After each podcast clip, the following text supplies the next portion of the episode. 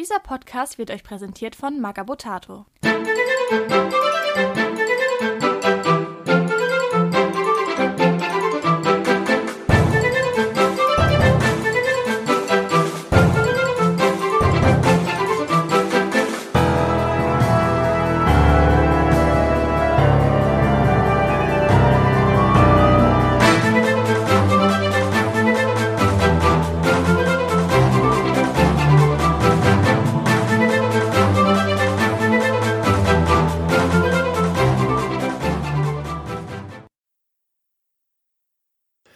Herzlich willkommen zu Magabotato, dem Podcast für Tabletop, Brettspiel und pompöse Piratenplaudereien.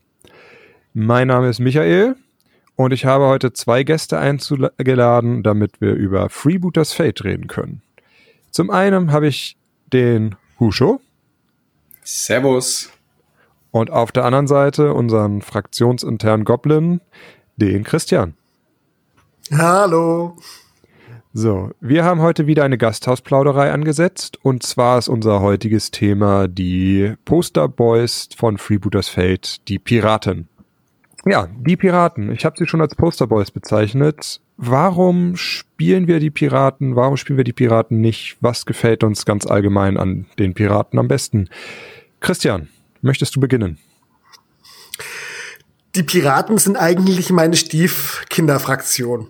Also sie sind noch nicht mal die ehrliche Zweitfraktion, obwohl ich von den Piraten am zweitmeisten Modelle habe.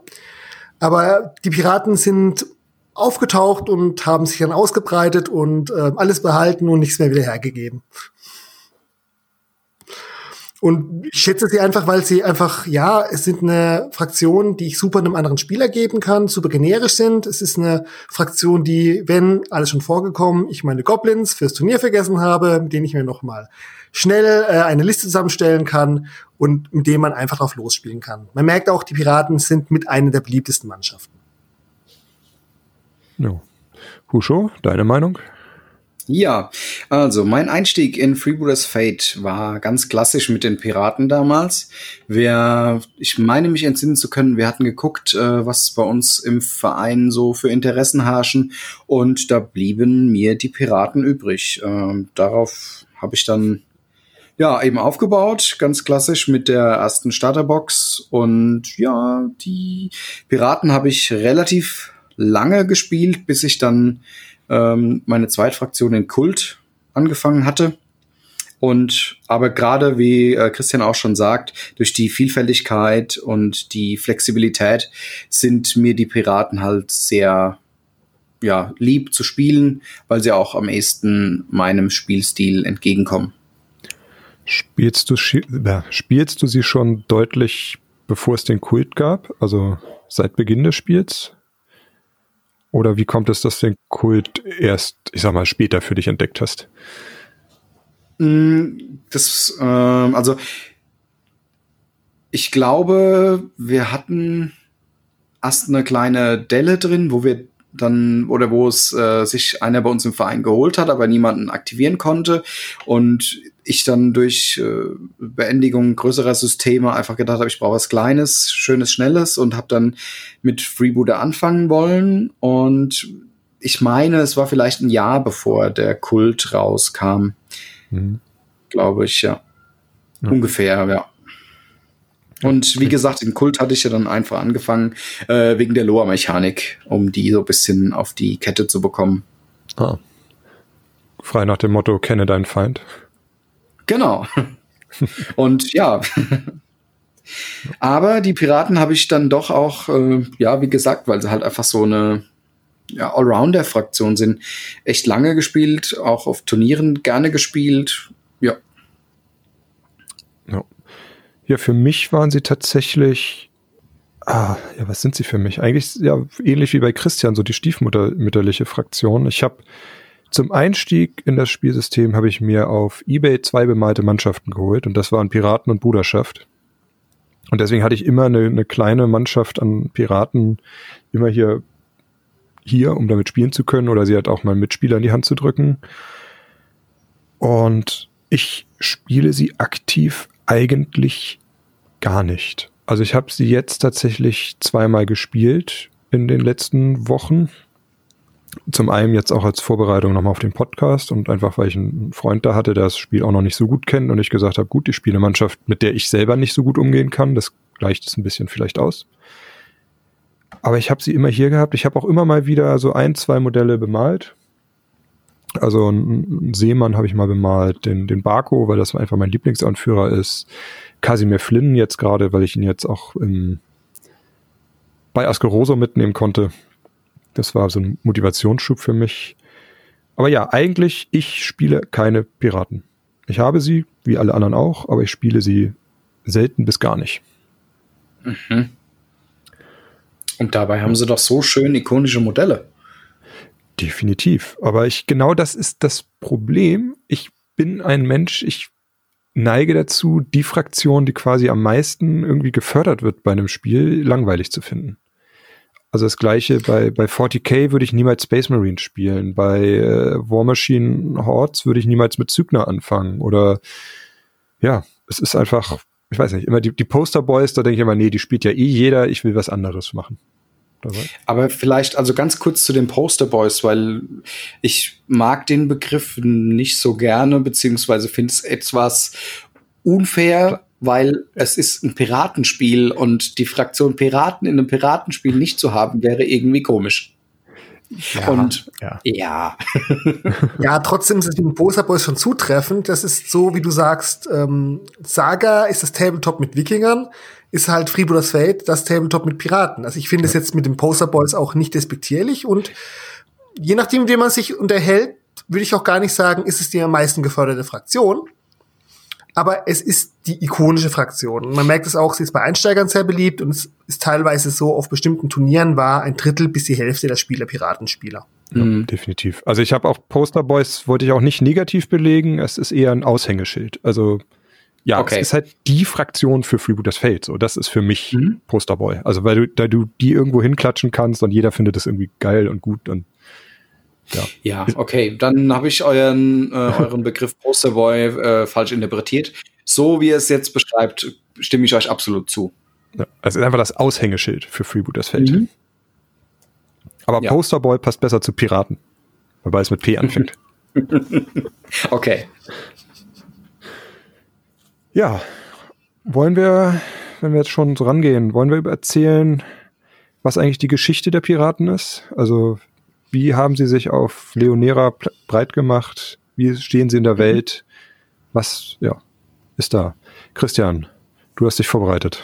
Ja, also tatsächlich ist es bei den Piraten gar nicht so ursächlich geklärt, weil über den Piratenfluff zu sprechen ist sozusagen über die gesamte Geschichte von Freebooters Fate zu sprechen. Im Wesentlichen war es das so, das Imperium hatte ähm, mit dem großen Ozean, mit dem Leonera-Archipel, einen schönen Zwischenposten für die Reise in die neue Welt entdeckt. Ist alles wunderbar, man hat eine prosperierende Hafenstadt dort, Puerto Alto, und dann entdeckt man eine schnellere Route. Und aus dem prosperierenden Leonora-Archipel wurde halt, ja, irgendwo im Nirgendwo eine Inselgruppe. Und daraufhin begann sie Piraten breit zu machen. Und weil halt die ähm, Armada vor Ort nicht mehr entsprechend unterstützt wurde, machten sie sich auch sehr breit. Also, dass man sagen konnte, sie haben einen Großteil der Stadt beherrscht, so die ganze Unterstadt, das Hafengebiet. Und äh, um zu zeigen, wer hier Herr im Haus ist, haben sie mal Puerto Alto gleich in Longfall umbenannt. Das sieht man auch so generell ein bisschen das Namensschema. Ähm, Im Vergleich zu den eher spanisch angehauchten imperialen Namen sind bei den Piraten viele englische Namen vorhanden. Ausnahmen bestätigen die Regel. Und ab dann ist man eigentlich schon mittendrin im ganzen Charakter, den ganzen Charaktergeschichten von Piraten. Es war lange so, wie halt es bei Piraten ist. Man hat verschiedene Piratenkapitäne, vielleicht nennen sie sich noch Freibeuter, wie auch immer. Und die tragen ihre Streitereien untereinander aus. Und das sorgt sozusagen für ein Machtgleichgewicht, weil das Imperium ist nicht stark genug, die Piraten loszuwerden, aber sie stellen ja an sich keine große Gefahr dar. Und so haben sich halt ein paar Piratenkapitäne in Longfall als besonders mächtig herausgestellt, bis dann dieses Gleichgewicht ins, ins ähm, ja, Kippen kam, in dem einer der sehr namhaften Piraten, der Kapitän Rosso und seine Mannschaft, die imperiale Soldkasse geklaut haben. Das war dann der Anfang vom Ende, weil die Piraten haben gemerkt, okay, sie können dem Imperium doch ganz schön empfindlich zusetzen und dann war es eben Askeroso, auch ein Pirat, der später ähm, Mitbegründer des Kultes war, hatten wir ja im letzten Podcast schon besprochen, der sich dann in seiner Brillanz auf die Fahnen geschrieben hat, wir vereinigen die Piraten. Und das waren dann auch die anderen namhaften ähm, Piratenmannschaften, die von äh, Blanche Pascal, der Pirate Queen, und ähm, in den letzten Unruhen auch hochgespielt von Resicide, die sich dann halt zusammentaten und die Imperialen aus Longfall vertrieben. Beziehungsweise sie haben halt eine große Intrige einges ähm, eingefädelt, dass die fähigen Offiziere gerade ähm, außerhalb von Longfall waren, auf der Suche nach einem Nachschubkonvoi und haben halt den Rest in die Garnison, der Garnison in den Dschungel getrieben. Und ab dann haben sie sich halt als die Herren von Longfall gefühlt. Und das Problem ist, Piraten sind sehr gut darin, Sachen zu erobern. Piraten sind aber sehr, sehr schlecht darin, Sachen zu halten, einzunehmen. Sie haben das dann halt probiert, ähm, mehr oder weniger ihr Recht und Ordnung in Longfall aufrechtzuerhalten, weil es gibt ja noch viele äh, besorgte Bürger also statt Steuern gab es dann halt entsprechende äh, Sicherheitsabgaben durch die Piraten, sprich Schutzgelderpressung und sie haben sich halt groß und stark gefühlt. Aber so langsam begann ihnen alles so zu entgleiten. Ähm, kaum dass die Imperialen weg waren, haben sich die Goblins breit gemacht. Der Kult kam plötzlich wieder. Die Dschungel waren auch nicht sicher, weil da machten sich die Amazonen breit. Und äh, dann war es auch noch so, dass diese Sträflingskolonien von den Debonnen ähm, aufgetaucht ist und ähm, sich auch überall breit gemacht hat. Und so war halt das übliche Piratenchaos, bis sie dann eben den Tipp bekamen, holla, da ist was im Busch. Darf ich ganz kurz unterbrechen? Ja. War es nicht sogar so, dass Askeroso damals den Aufstand angezettelt hat? Ja, ja, absolut. Ascaroso hat damals die äh, Piraten vereinigt. Er hat diesen Plan entwickelt, wie man Kapitan Garcia und die anderen vom äh, Longfall weglockt. Genau. Und dann einen Plan entwickelt, wie man die Garnison erstürmen kann. Genau, und kaum hat er das, war das durchgeführt, hat er die Piraten das Konzil verraten. Mhm. Eben um seine Interessen voranzubringen. Um nochmal den, genau. Den Bogen zum letzten Podcast auch nochmal zu schlagen. Nein, nein, also im Wesentlichen ist es das. Ansonsten jetzt könnte man auf die ganzen einzelnen Charaktergeschichten eingehen, weil die Piraten haben natürlich auch vielfältige ikonische Mannschaftsmitglieder, vor allen Dingen diese Kapitäne. Es mhm. sind danach noch auch noch, noch zwei weitere dazugekommen. Die Set, die sozusagen die jedem kann.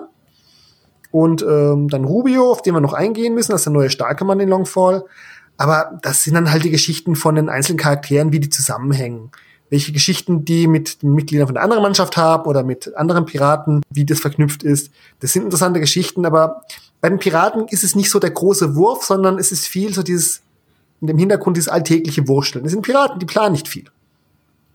Ja. Wenn sie planen, dann ist es ähm, mal wieder ein unseliger Frieden. Also ja, es ist mal ein unseliger Frieden. Die Piratenkapitäne versuchen schon mit dem Piratenkonzil ähm, zusammenzuhalten, wissen, nur gemeinsam sind sie stark genug, das Imperium, die anderen Faktoren draußen zu halten. Und da gibt's auch Zusammenarbeiten, aber es kann auch sofort wieder losgehen, dass in der Piratenkonzil äh, es wieder eine Schlägerei ausbricht, während sich Rosso sein Auge im Steh kühlt, dass sich Blanche Pascal und Resiside wieder anfangen, auf den Tischen zu duellieren. Wobei, aber mit Rubio, muss man sagen, haben sie doch jetzt ähm, einen Ehrenplaner bekommen. Genau, dann erzähl uns doch mal was über Rubio und was da ja, passiert ist. Also, wie geht denn die Geschichte weiter jetzt in V2 beziehungsweise im Mannschaftsbuch? Die grobe Geschichte über den im Fluff ist so, dass die Armada mit einer ja, größeren Streitmacht anrückt. Es wird von drei Galeonen gesprochen und mehreren Truppentransportern, die eben äh, drauf und dran sind, gegen die Piraten vorzugehen. Und äh, es ist ein es ist von einem Konzil die Rede auch, in dem sich die Piraten gerade dabei sind zu beraten, ein, ähm, eine Allianz schmieden wollen mit dem, mit dem, mit den Gobos und dem Kult. Ja, und ähm, da platzt auf einmal Rubio in den Raum, der erstmal von allen beäugt wird, komisch und ja, was will der Typ? Und er legt ihnen aber dann seinen Plan nahe. Nachdem er fertig ist, ist er nicht direkt erschossen worden, was schon mal ein gutes Zeichen war. Ähm, also ist er fast mit seinem Plan schon durch.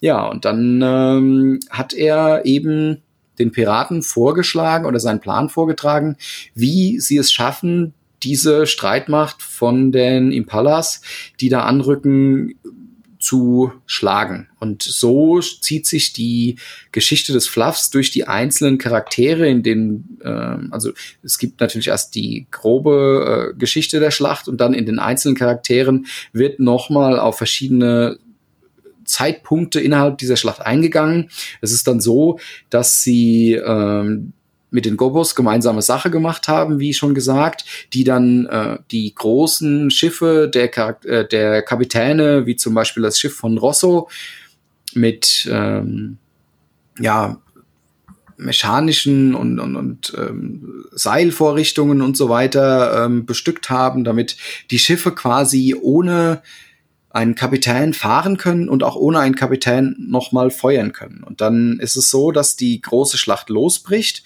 und eben aus einer Nebelwand, die die äh, Sicht der Impalas behindert, quasi ausbrechen. Aber sie brechen nicht mit den großen Schiffen aus, sondern mit kleinen Ruderbooten machen sie sich bereit zum Entern der äh, Schiffe der Impalas und die großen Schiffe fahren quasi ohne Kapitän und schießen einmal. Und diese List hilft, dass die kleinen Boote zum Entern bereit an die äh, Galeonen rankommen und dann geht es schon zum Enterkampf. Auf den Schiffen der Imperialen wird auch, oder sieht zumindest der ein oder andere Charakter, äh, jetzt im Speziellen der äh, Totengräber, sieht, dass dort auch wohl Assassinen bei den Imperialen mitkämpfen. Ja. Und das ist so im Groben zusammengefasst die Geschichte des Fluffs aus dem Mannschaftsbuch, wie es dann weitergeht. Gut, wobei man es doch erzählen müsste, während die anderen Piraten halt auf hoher See die Imperial Armada ähm, in Schacht halten, ist auch doch so, die Garnison macht ja noch einen Ausfall und da ist vor allem die Mannschaft von Blanche Pascal ja mit beschäftigt, sozusagen auch Longfall selber zu verteidigen. Genau, weil die Amazonen auch aus dem Dschungel herauskommen und da äh, ein bisschen Trouble machen und auch eine, ein kleiner Teil der Garnison dann auch äh, mit Ruderbooten von den ähm, auf äh, Longfall zusteuert. Ja. Und die Imperialen aus dem Dschungelcamp versuchen ja auch die Stadt wieder einzunehmen. Also genau. die haben sich, haben sich ja abgesprochen mit dem Seeangriff zusammen quasi, dass die gleichzeitig mhm. von zwei Seiten angreifen. Und wir haben quasi jetzt das Bündnis aus Imperialen und der Bruderschaft, die gegen die das Bündnis aus Piraten, Goblin-Piraten und Kultisten sich um die Stadt prügelt. Genau, das Ende vom Lied ist ja, dass die äh, Imperialen tatsächlich die Hälfte der Stadt wieder zurückerobern dass die Piraten den anderen, die andere Hälfte eigentlich nur dank der Hilfe der Söldner halten konnten, weil die Söldner in Windeseile eine Mauer durch die ganze Stadt gezogen haben. Und ja, genau. die, das äh, Piratenkonzil bleibt weiterhin bestehen. Sie streiten sich immer noch, aber sie müssen jetzt gucken, dass sie sich wieder ein bisschen zusammenraufen, damit sie halt nicht ganz aus der Stadt vertrieben werden. Jetzt wissen wir, wie der Stand der Dinge ist. Jetzt ist natürlich die Frage, wie machen sich die Piraten auf dem Spieltisch?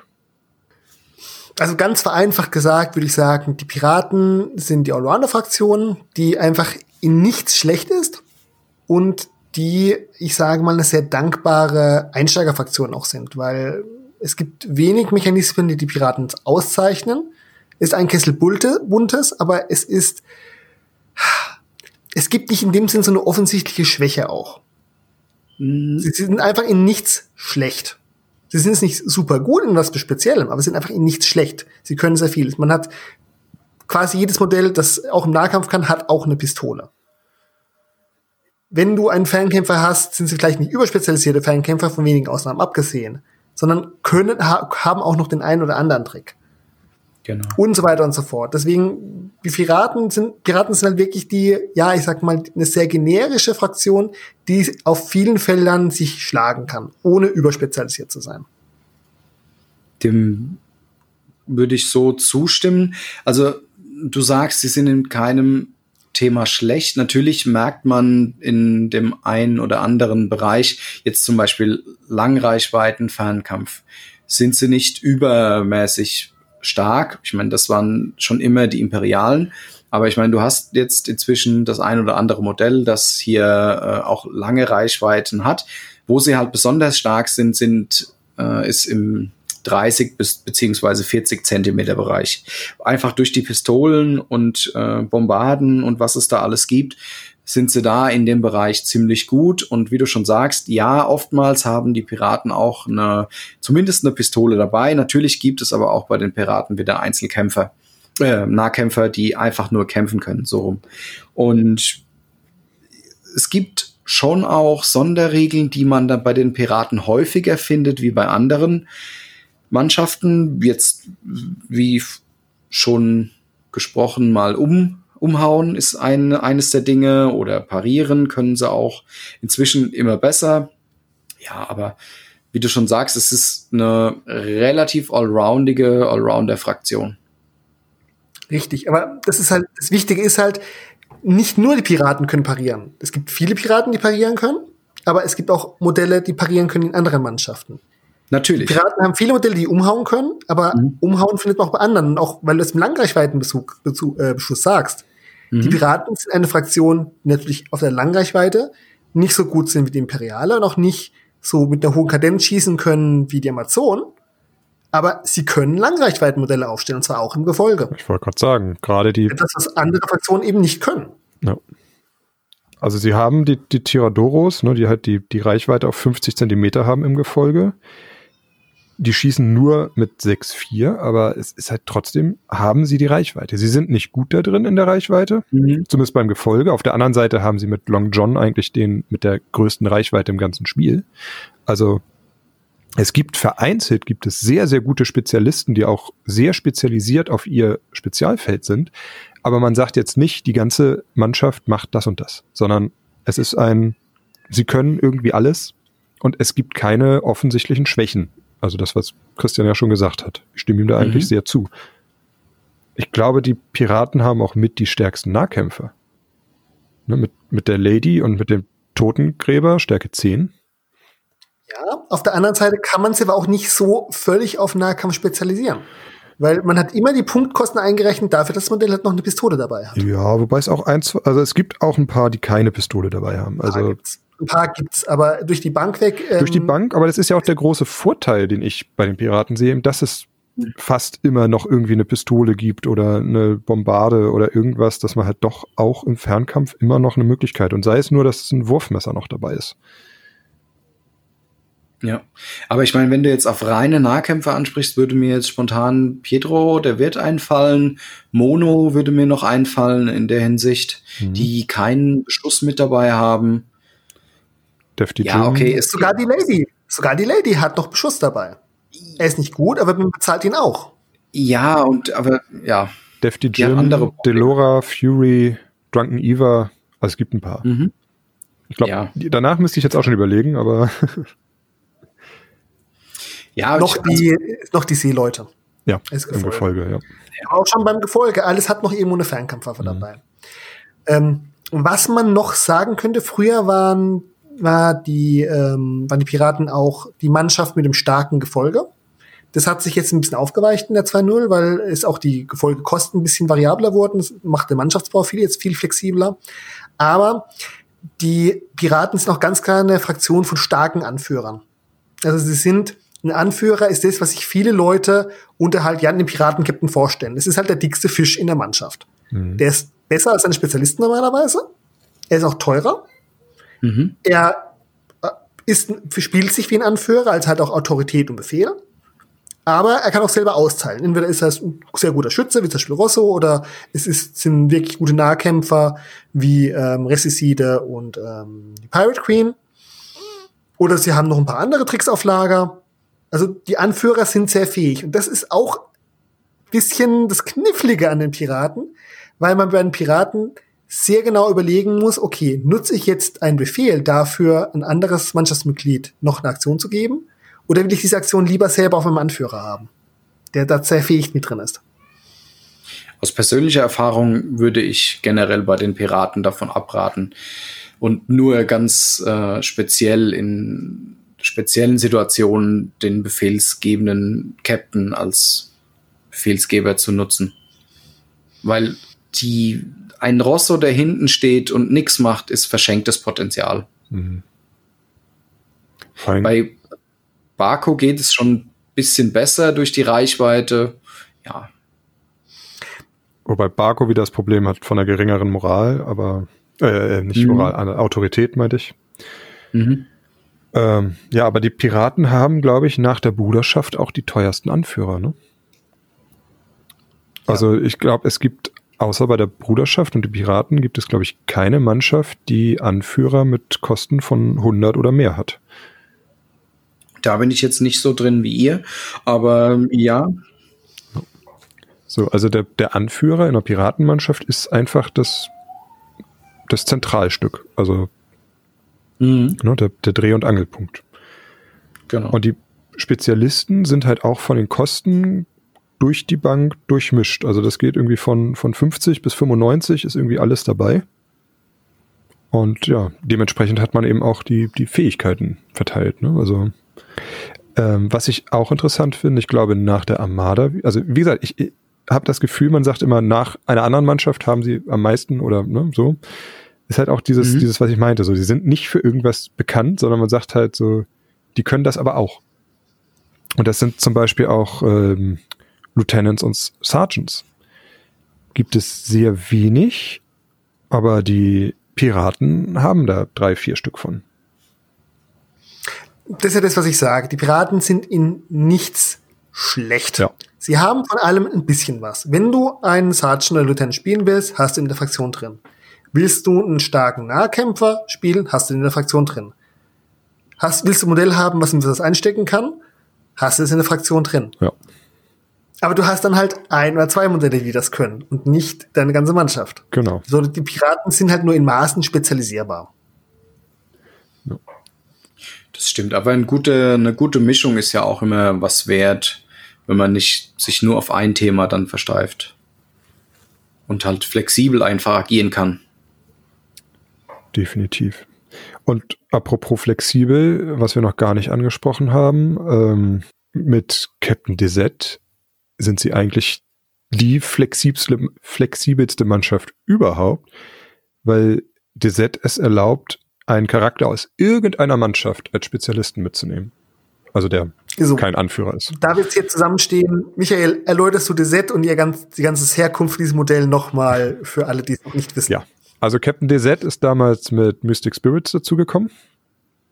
Und sie stamm, entstammt der Indiegogo-Kampagne, wo die Legenden damals finanziert worden sind. Und zwar gab es drei Figuren, die von Kickstarter oder Indiegogo-Bäckern designt werden durften. Und da ist Captain Desette ist eine dieser Figuren. Und der Designer, also der ja, Spieler damals, wollte einfach einen Anführer haben und ich glaube, sein einziges Ziel war es eigentlich, dass er Bonaccia bei den Piraten spielen kann. Und da hat er Desette entwickelt und Desette ist erlaubt durch ihre Sonderregel, bekannt in allen Gassen, einfach das Anhör Anheuern äh, eines Charakters, eine, also eines Spezialisten oder eines Gefolges einer anderen Mannschaft als Söldner. Und es kann halt wirklich alles sein. Also ich kann Pierre und Paolo mitnehmen. Ich kann ja Bonaccia aus der Bruderschaft mitnehmen. Ich kann die Zofe aus der Armada mitnehmen und habe dann auch noch den, also nicht die Zofe, die Comtessa aus der Armada mitnehmen und habe dann noch die Zofe und den Nah, den ich zusätzlich freischalte. Also sowas ist alles möglich mit Captain Desette. Aber halt nur mit Captain Desert. Nur mit Captain die Desert. auch als Söldnerin anheuerbar ist in anderen Mannschaften. Ja. Aber das ist halt ihre Sonderfähigkeit, wenn sie Piratenanführerin ist. Und im Hintergrund ist es halt diejenige, die tatsächlich jeden kennt. Also sie kennen den wahren Namen der Königin der Schatten. Sie war schon früher, hat Fechttraining mit Kapitän Garcia gemacht. Sie kommt mit den Goblins zurecht. Und mit den Amazonen hat sie auch einen guten Draht. Und mit den Piraten, ja mein Gott, man verträgt sich doch. Und man will doch auch auf Abenteuerfahrt gehen in seinem Schiff. Genau. Warum können wir nicht alle äh, uns zusammen vertragen? Deswegen, also das Set ist auch so ein wichtiger Faktor ähm, im Hintergrund, warum in äh, Longfall auch dieser, ich sag mal, ähm, unruhige Friede herrscht. Ja. Weil sie es schafft, alle irgendwie unter einen Hut zu kriegen. Ähm, ich finde es bei der Set gerade diese Vielfalt, die sie mitbringt, ist aber ist aber auch immer ein äh, eine eine Hemmschwelle, weil du durch die viele Auswahl, die du hast, gar nicht äh, überfordert bist mit was nehme ich denn jetzt mit? Ich meine, was natürlich gut ist, wenn, so wie du gesagt hast, hier, ich möchte unbedingt diesen Charakter mitnehmen und okay, dann muss ich das Set als Captain spielen und dann kann ich den mitnehmen. Aber äh, ich möchte jetzt eine Liste bauen und möchte das Set als Anführerin mitnehmen, aber nicht, weil sie bekannt in allen Gassen ist, sondern aus einem anderen Grund. der vielfältig sein kann, ist es wiederum oder macht diese Auswahl, die man hat, ist auch wieder ein bisschen schwierig. Ja. Manchmal gefühlt. Wobei man dazu sagen muss, die ist auch kein schlechter Captain. Also. Das stimmt. Also ich, ne? die ist ein Piraten-Captain. Ja, Stärke 8, 40 Zentimeter ja. Pistole und parieren. Zusätzlich ja. zu Befehl und Sammelruf. Also ja, bekannt in allen Gassen ist das, was sie ausmacht, aber man kann sie auch wunderbar ohne das spielen. Also ne? ich glaube auch für 90 Punkte 90 Punkte, genau. Ja, Regisit ist auch 90. Also sie teilt sich da den Platz, aber wenn man Regisit nicht spielen möchte, so ein bisschen, pa ja. bisschen passiver, sage ich mal. Ja, oder halt mit ein bisschen, gerade durch das Parieren ist ja vielleicht ein bisschen, ähm, hält so ein bisschen mehr aus dann. Genau, also Regisit ist halt die, können wir ja auch einfach mal erzählen, äh, Regisit hat ähnliche Werte wie DZ tatsächlich, schießt ein bisschen weniger, hat einen Lebenspunkt mehr, hat aber kein Parieren, dafür heißblütig. Das heißt halt, mhm. halt, sobald sie einmal Schaden bekommen hat, wird ihre Stärke und ihr Widerstand erhöht und dann hat sie mit Stärke 10, ist sie halt der stärkste vom Schadensoutput her, also vom Stärkewert her der stärkste Anführer der Piraten. Und für 90 Punkte ist sie halt auch eher auf der unteren Grenze von den Punkten für die Dublonen. Äh, von den das Dublonen für die Anführer. Oh Mann. Ja. Sie ist halt, also im Vergleich zu V1 ist sie jetzt deutlich teurer geworden, aber äh, das ist auch gerechtfertigt, weil sie ist ein, also Regiside ist einfach ein starkes Anführermodell gewesen, mhm. schon immer. Und gerade, dass sie so günstig war, hat sie natürlich besonders interessant gemacht in der alten Edition, aber ja. es ist halt trotzdem noch, also die neuen Punkte sind definitiv gerechtfertigt. Ja, auf jeden Fall. Dann komme ich mal zu meinem Lieblingsanführer. Ich habe ihn vorhin schon erwähnt. Bako Malkaduko ist tatsächlich aktuell der günstigste Anführer mit 85 Dublonen. Liegt daran, dass er zum einen eine Autorität von 15 Zentimeter nur hat, also am schlechtesten dabei ist, Befehle zu geben. Äh, und auch nur eine Stärke 7 im Nahkampf mitbringt. Allerdings ist er furchterregend. Also wenn sich jemand in den Nahkampf mit ihm bewegt, kann es sein, dass es also dass der Gegner dann in Panik wegläuft. Und er bringt eine Donnerbüchse mit. Es ist eine schwere Waffe mit 40 Zentimeter Reichweite, die auf kurze Distanz mit Stärke 8 schießt und Umhauen 3 mitbringt. Also der Anführer kann im Fernkampf den Gegner umhauen und dadurch seine Mannschaft auch sehr gut unterstützen. Ja. Das ist so das, was Baku ausmacht. Und wie gesagt, genau. aktuell der günstigste Anführer. Das heißt, man könnte teurere Spezialisten mitnehmen. Ja, ja wobei günstig hier auch heißt 75 oder 85. 85, genau. Also das sind jetzt aber jetzt auch nicht die Größenordnung, dass man dafür mehr, viel mehr Modelle mitnimmt im Vergleich zu den anderen. Ja, also klar, zu, zu DZ und Regis sieht nicht so, zu Rosso und Rubio doch schon. Also da kann 15 Punkte, kann schon eine Menge ausmachen. Genau reden wir kurz über die beiden Starterbox-Kapitäne. Ähm, das war zum ersten Mal Rosso, der einen exzellenten Ruf aus der V1 hatte, weil es, äh, er galt als Allrounder, der gut einstecken kann, aber was Rosso auszeichnet ist, es ist das Modell mit den vier Pistolen Feuersturm. Es ist theoretisch möglich, mit ihm in einer Runde zweimal einen Feuersturm zu schießen und danach steht nicht mehr viel. Er ist es ein bisschen weniger nahkampfstark, weil sein Stärke ein bisschen runtergegangen ist, heißt jetzt nur noch bei der 7, aber ist halt ein unglaublich stabiler Anführer mit furchtlos und Widerstand 4 auch. Deswegen, der war früher sehr beliebt, einfach deswegen, weil er auch in der Einsteigerbox war und es war, ist halt einer, da kommen wir noch zu der These, die ich aufgestellt habe. Es ist ein Modell, was Fehler verzeiht und selber gut austeilen kann. Ja, er macht, was er soll. Und der neue Kapitän der Starterbox war dann Rubio, der neue große Planer, der auch an sich ein ganz gutes Allround-Profil hat, der sich aber ein bisschen dadurch heraushebt, dass er tatsächlich der Support-Anführer ein bisschen ist. Er hat eine höhere Autorität, 25, kann so noch besser Befehle geben oder vor allem eine größere Moralblase verteilen. Ist aber auch furchtlos, macht ihn auch ein bisschen, auch ein bisschen stabiler. Er ist attraktiv, also erhöht die Stärke von den umliegenden Modellen und hat diese etwas, ähm, ja. Kontrovers. Spezielle Sonderregel in Meister der Taktik die dir erlaubt, am Anfang der Runde immer die fünf obersten Karten anzugucken, Schicksalskarten anzugucken. Also theoretisch kannst du abschätzen, wie die erste Aktion abläuft.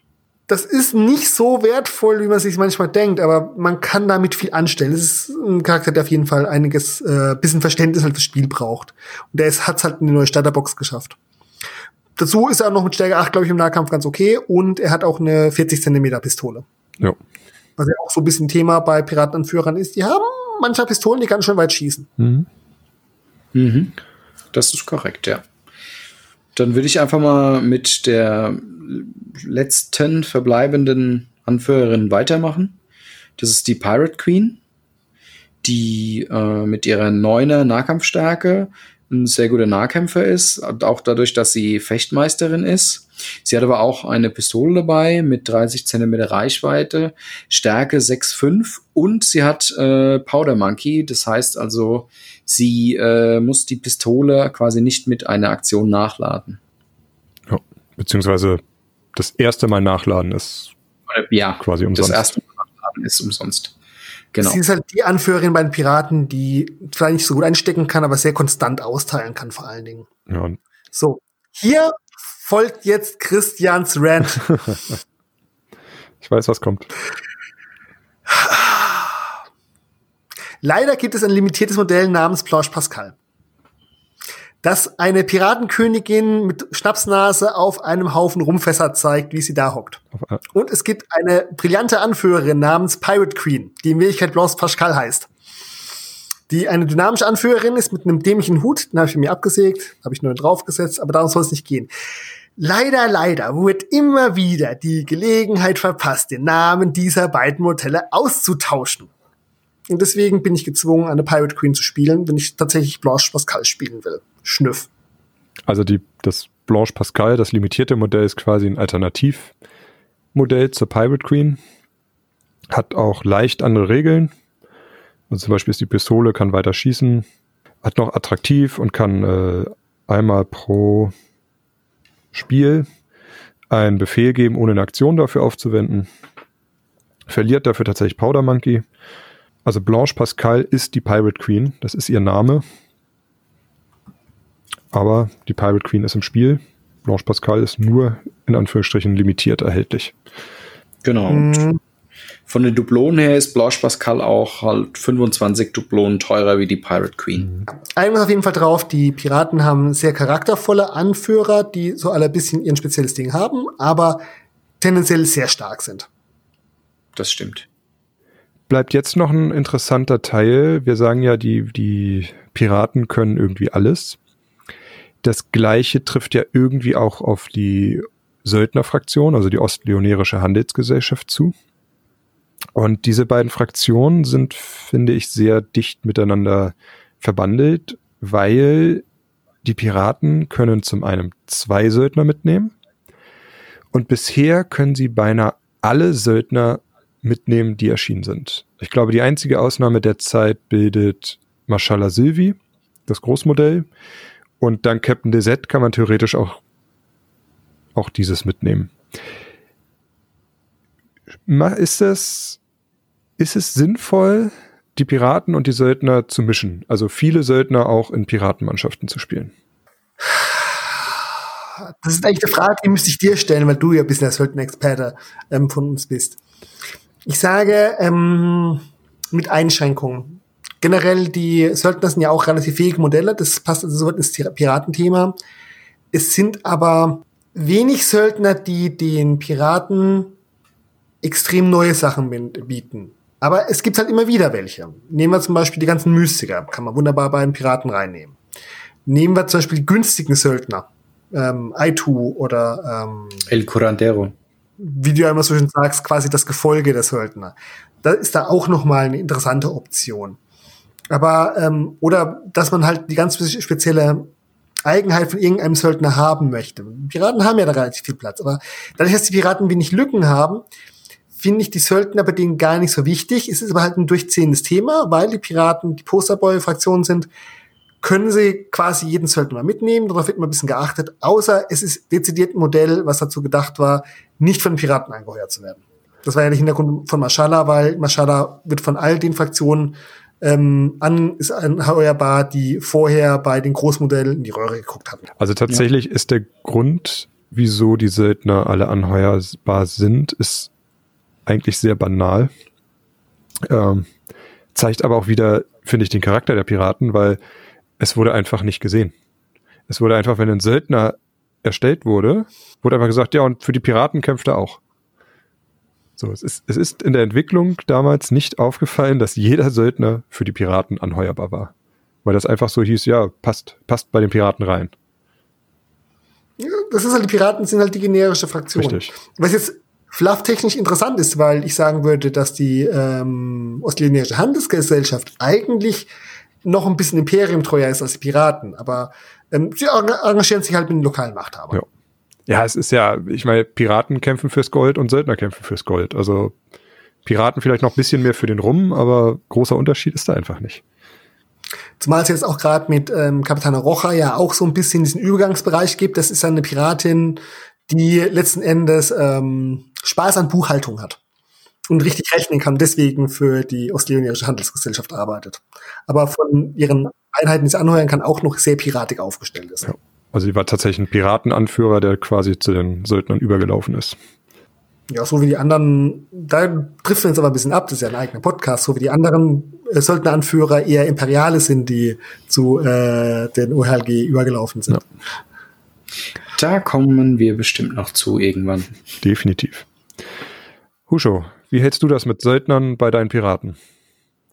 Also bisher muss ich wirklich sagen, habe ich es nicht vermisst ähm, oder beziehungsweise auch nicht irgendwie aktiv gesucht, Söldner mitzunehmen. Ich habe in äh, V1 die Piraten relativ aktiv gespielt und hatte da das ein oder andere Mal einen Söldner dabei. Natürlich hat man dann äh, Versuche gemacht mit einem Großmodell mit dabei, also ein Grandulon zum Beispiel, den hatte ich öfters dabei jetzt. Hm, vielleicht ist Don Pavo auch mal, äh, war jetzt aktuell bei mir eine Idee mitzunehmen, aber ja, dadurch, dass ich viele Optionen auch in den Piraten finde, habe ich, war das für mich eine schöne Option, die ich aber nicht irgendwie aktiv immer gesucht habe. Also ich habe es nicht häufig genutzt, muss ich ehrlich sagen. Also man muss jetzt sagen, die Söldner sind einfach eine Möglichkeit für Piraten, sich vielleicht doch noch ein bisschen mehr zu spezialisieren, aber das ist halt dann auch durch die Söldner-Slots limitiert. Beispiel, ich möchte noch ein weiteres Modell haben, was gut im Fernkampf ist, und ich möchte noch ein mhm. weiteres Modell für Parieren haben, oder ich möchte noch einen super starken Nahkämpfer haben. Das kann man sich durch die Söldner reinholen. Aber dadurch limitiert sich dann auch schon wieder. Ja. Und das ist halt dieser ja, Mix-Match-Ansatz bei den Piraten. Die Piraten sind halt einfach nichts schlecht. Sie würden sich für alles in entsprechenden Spezialisten holen. Aber es ist schwierig, ein Konzept, so ein spezialisiertes Konzept nur darum zu stricken. Es ist wahrscheinlich so eine Maximierungs- Sache, sage ich jetzt mal, in, wo du dann wirklich zwei Charaktere miteinander vergleichst und dann nochmal die Dublonen und die Einsatzfähigkeit und alles zum äh, aufs Blatt bringst, ja, und dann wirklich sagst, okay, und jetzt habe ich hier die Möglichkeit und nehme einen Söldner in die Piratenmannschaft mit rein, weil ich 0, bla bla spare oder wie auch immer, ja. Oder halt die Sonderregel noch mit dazu bekomme. Ja. Oder willst ja. einfach nochmal irgendwie aufdoppeln, ne? Also. Oder dir gefällt einfach das Modell furchtbar gut das. von den Söldnern. Definitiv. Das ist ja auch äh, immer noch eine Geschichte. Also die haben auch echt schöne Modelle dabei. Ja. Das sind wir halt wieder bei Piraten als die zugänglichste Fraktion für viele Sachen. Korrekt. Was ist aber interessant ist, weil es, man sagt auch häufig, Söldner sind ja dazu gedacht, eine Fraktion, die Schwächen einer Fraktion auszugleichen. Wenn aber die Fraktion keine Schwächen hat, und sie hat trotzdem Zugriff auf alle Söldner. Du brauchst noch den Söldner, der dir immer die richtigen Karten zieht, dann ist alles wunderbar. dann nehme ich den immer mit. Ist das nicht, ist das nicht die, die Kombination aus Rubio und Hanna Solara?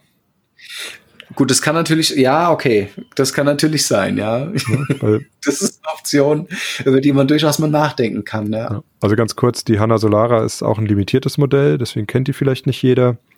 Die hat die Sonderregel Flink. Das heißt, sie kann in jeder Runde, egal ob man die Initiative gewonnen hat oder nicht, als erstes agieren. Und wir haben ja schon gesagt, Rubio lässt einen die obersten fünf Karten ansehen. Ja, also man weiß, wie die erste Aktion ausgehen kann und dann ist das eigentlich eine Genau. sehr schöne Kombination. Und man läuft nicht Gefahr, den Sturmangriff durchzuführen und dann die Eins. Oh nein. Genau. Es ist jetzt halt auch eine Kombination, die jetzt so da ist. Mhm. Ich wüsste jetzt nichts. Also ich finde es interessant, dass die Piraten eben dank der, der Söldner auch auf alle Mystikerlehren, also auf die Loas Zugriff haben. Weil eben für jeden Loa, für jede Lehre, meine ich, gibt es einen äh, entsprechenden Söldner. Die Piraten können sie alle mitnehmen. Ähm, das finde ich irgendwo interessant. Aber sonst muss ich auch sagen, ich, ja, also wie gesagt, ich spiele wenig Piraten, ich spiele viel mehr Söldner, aber ich äh, sage jetzt auch nicht, den Söldner würde ich auf jeden Fall in der Piratenmannschaft spielen. Das, also vielleicht, wenn er irgendwie mal passt oder ich ein Thema im Kopf habe, irgendwie, weiß ich nicht, vielleicht Fidansata und ihre Ratten, weil ich möglichst viele Modelle mitnehmen will oder sowas. Da, ne, also wenn's Ja. wenn's passt, dann passt es, aber es muss nicht sein. Und bei da hast du etwas Interessantes erwähnt mit der Kombination von ähm, Rubio und so, diese Power-Kombination. Interessanterweise würde ich sagen, die Piraten sind zugänglich, also sehr leicht zu lernen, aber oben raus ähm, sehe ich die Piraten gar nicht so dominant. Also es liegt jetzt auch ein bisschen daran, dass Piraten sehr viel von Spielern gespielt werden, die sehr casual spielen und nicht so tief drin sind. Viele Einsteiger spielen Piraten. Deswegen ist, man wird immer viele Piraten auf Turnierplatzierungen im mittleren und unteren Feld finden. Aber ich habe nur wenige Turniersiege durch Piraten erlebt. Husho, du hast mal ein Piratenturnier gewonnen? Zwei. Weil du alle Punkte aus dir rausgemolken hast. Ich erinnere mich noch daran. Natürlich. ich mich auch. Ich, ich erinnere mich nur noch daran, wie Rosso zweimal Feuersturm gemacht hat und ich zwei Lebenspunkte nur verloren habe gegen Husho. Ja, okay. Da bin ich auch noch dran. Mein äh, Martin Servas-Stecher, der hat auch noch mal ähm, auch gegen mich ähm, gewonnen. Das müsste auch eine Piratenliste gewesen sein. Aber ansonsten finde ich die Piraten gar nicht so dominant. Also gerade wissen, weil man sagt, ähm, aha, man kann so, man kann so optimieren und Power-Kombos bauen, finde ich gar nicht so. Die Piraten sind oben raus, muss man schon sehr genau spielen, weil man halt nicht so irgendwie ein einfaches Konzept durchziehen kann, weil sie nichts Scheiße sind. Sind sie halt auch in wenigen Sachen richtig gut. Ja, also ich denke halt, man muss die Piraten auch an seinen Spielstil irgendwie anpassen. Genau. Und ich glaube, ich würde einfach dasselbe sagen äh, wie beim Kult. Wenn du die Piraten beherrschst, dann spielst du definitiv oben mit. Und dann musst du schon echt einen schlechten Tag haben, um äh, völlig äh, und nur die, die Einser und Zweier aus dem Deck zu ziehen. Ja. Aber ansonsten denke ich, kannst du da ohne Probleme oben mitspielen. Ich meine, du hast ich habe mir bei Piraten oft gedacht, ach Mensch, ich hätte auch gern so eine hohe Stärke, aber dann musst du halt einfach in deinem Listenbau nochmal gucken, okay, wo kriege ich denn jetzt hier noch einen mit, der noch ein bisschen mehr Nahkampf-Punch hat? Stärke, Mhm. wie auch immer. Ne? Und ich glaube, das ist auch, äh, wie du schon sagst, ich meine, sie sind allround-mäßig ziemlich gut aufgestellt, aber nach oben hin musst du dann einfach gucken, was du mitnimmst.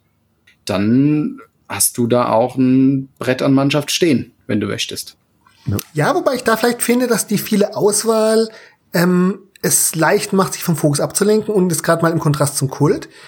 Der Kult hat eine Mechanik, in die du erst reinkommen musst. Er hat eine große Einstiegsschwelle. Dann finde ich aber, dadurch, dass du halt klare Entscheidungen triffst, also sehr früh strategisch reingehen musst, kannst du sehr genau dein Konzept spielen. Das ist mit Piraten, finde ich, gar nicht so möglich. Du, du hast halt alles offen. Also musst halt die Möglichkeiten, die sich dir bieten, halt auch sehen und ergreifen. Es ist halt nicht nur ein Mannschaftsspiel, sondern wie habe ich jetzt dieses Modell, was irgendwie alles kann? Wie setze ich das richtig an? Weil natürlich vielleicht beim starken Nahkämpfer nicht in den Nahkampf gehen, weil es für mich wertvoller ist, ähm, auf Szenarioziel zu gehen. Wo du bei anderen Mannschaften sagst, ja, das Modell geht nicht so sehr in den Nahkampf, ich tu das von vornherein dafür planen, nur auf Szenario zu gehen. Muss halt bei Piraten dieses Timing halt dann auch schaffen. Was ich, äh, was man da aber vielleicht auch sagen kann, ist ähm, das typische easy to learn zu den Piraten, aber hard to master. Mhm. Das denke ich, Vielleicht. das denke ich auch. Also ich glaube schon, dass wenn man sich darauf konzentriert beim Listenbau und sich vorher Gedanken macht, dass man die gleichen Entscheidungen treffen kann, wie jetzt auch beim beispielsweise beim Kult, dass du sagst, okay, ich habe jetzt hier, keine Ahnung, äh, La Hoja dabei, die soll mit drei Cuchillos rumlaufen und die sollen mit Messern einfach alles totwerfen, was sich irgendwie bewegt.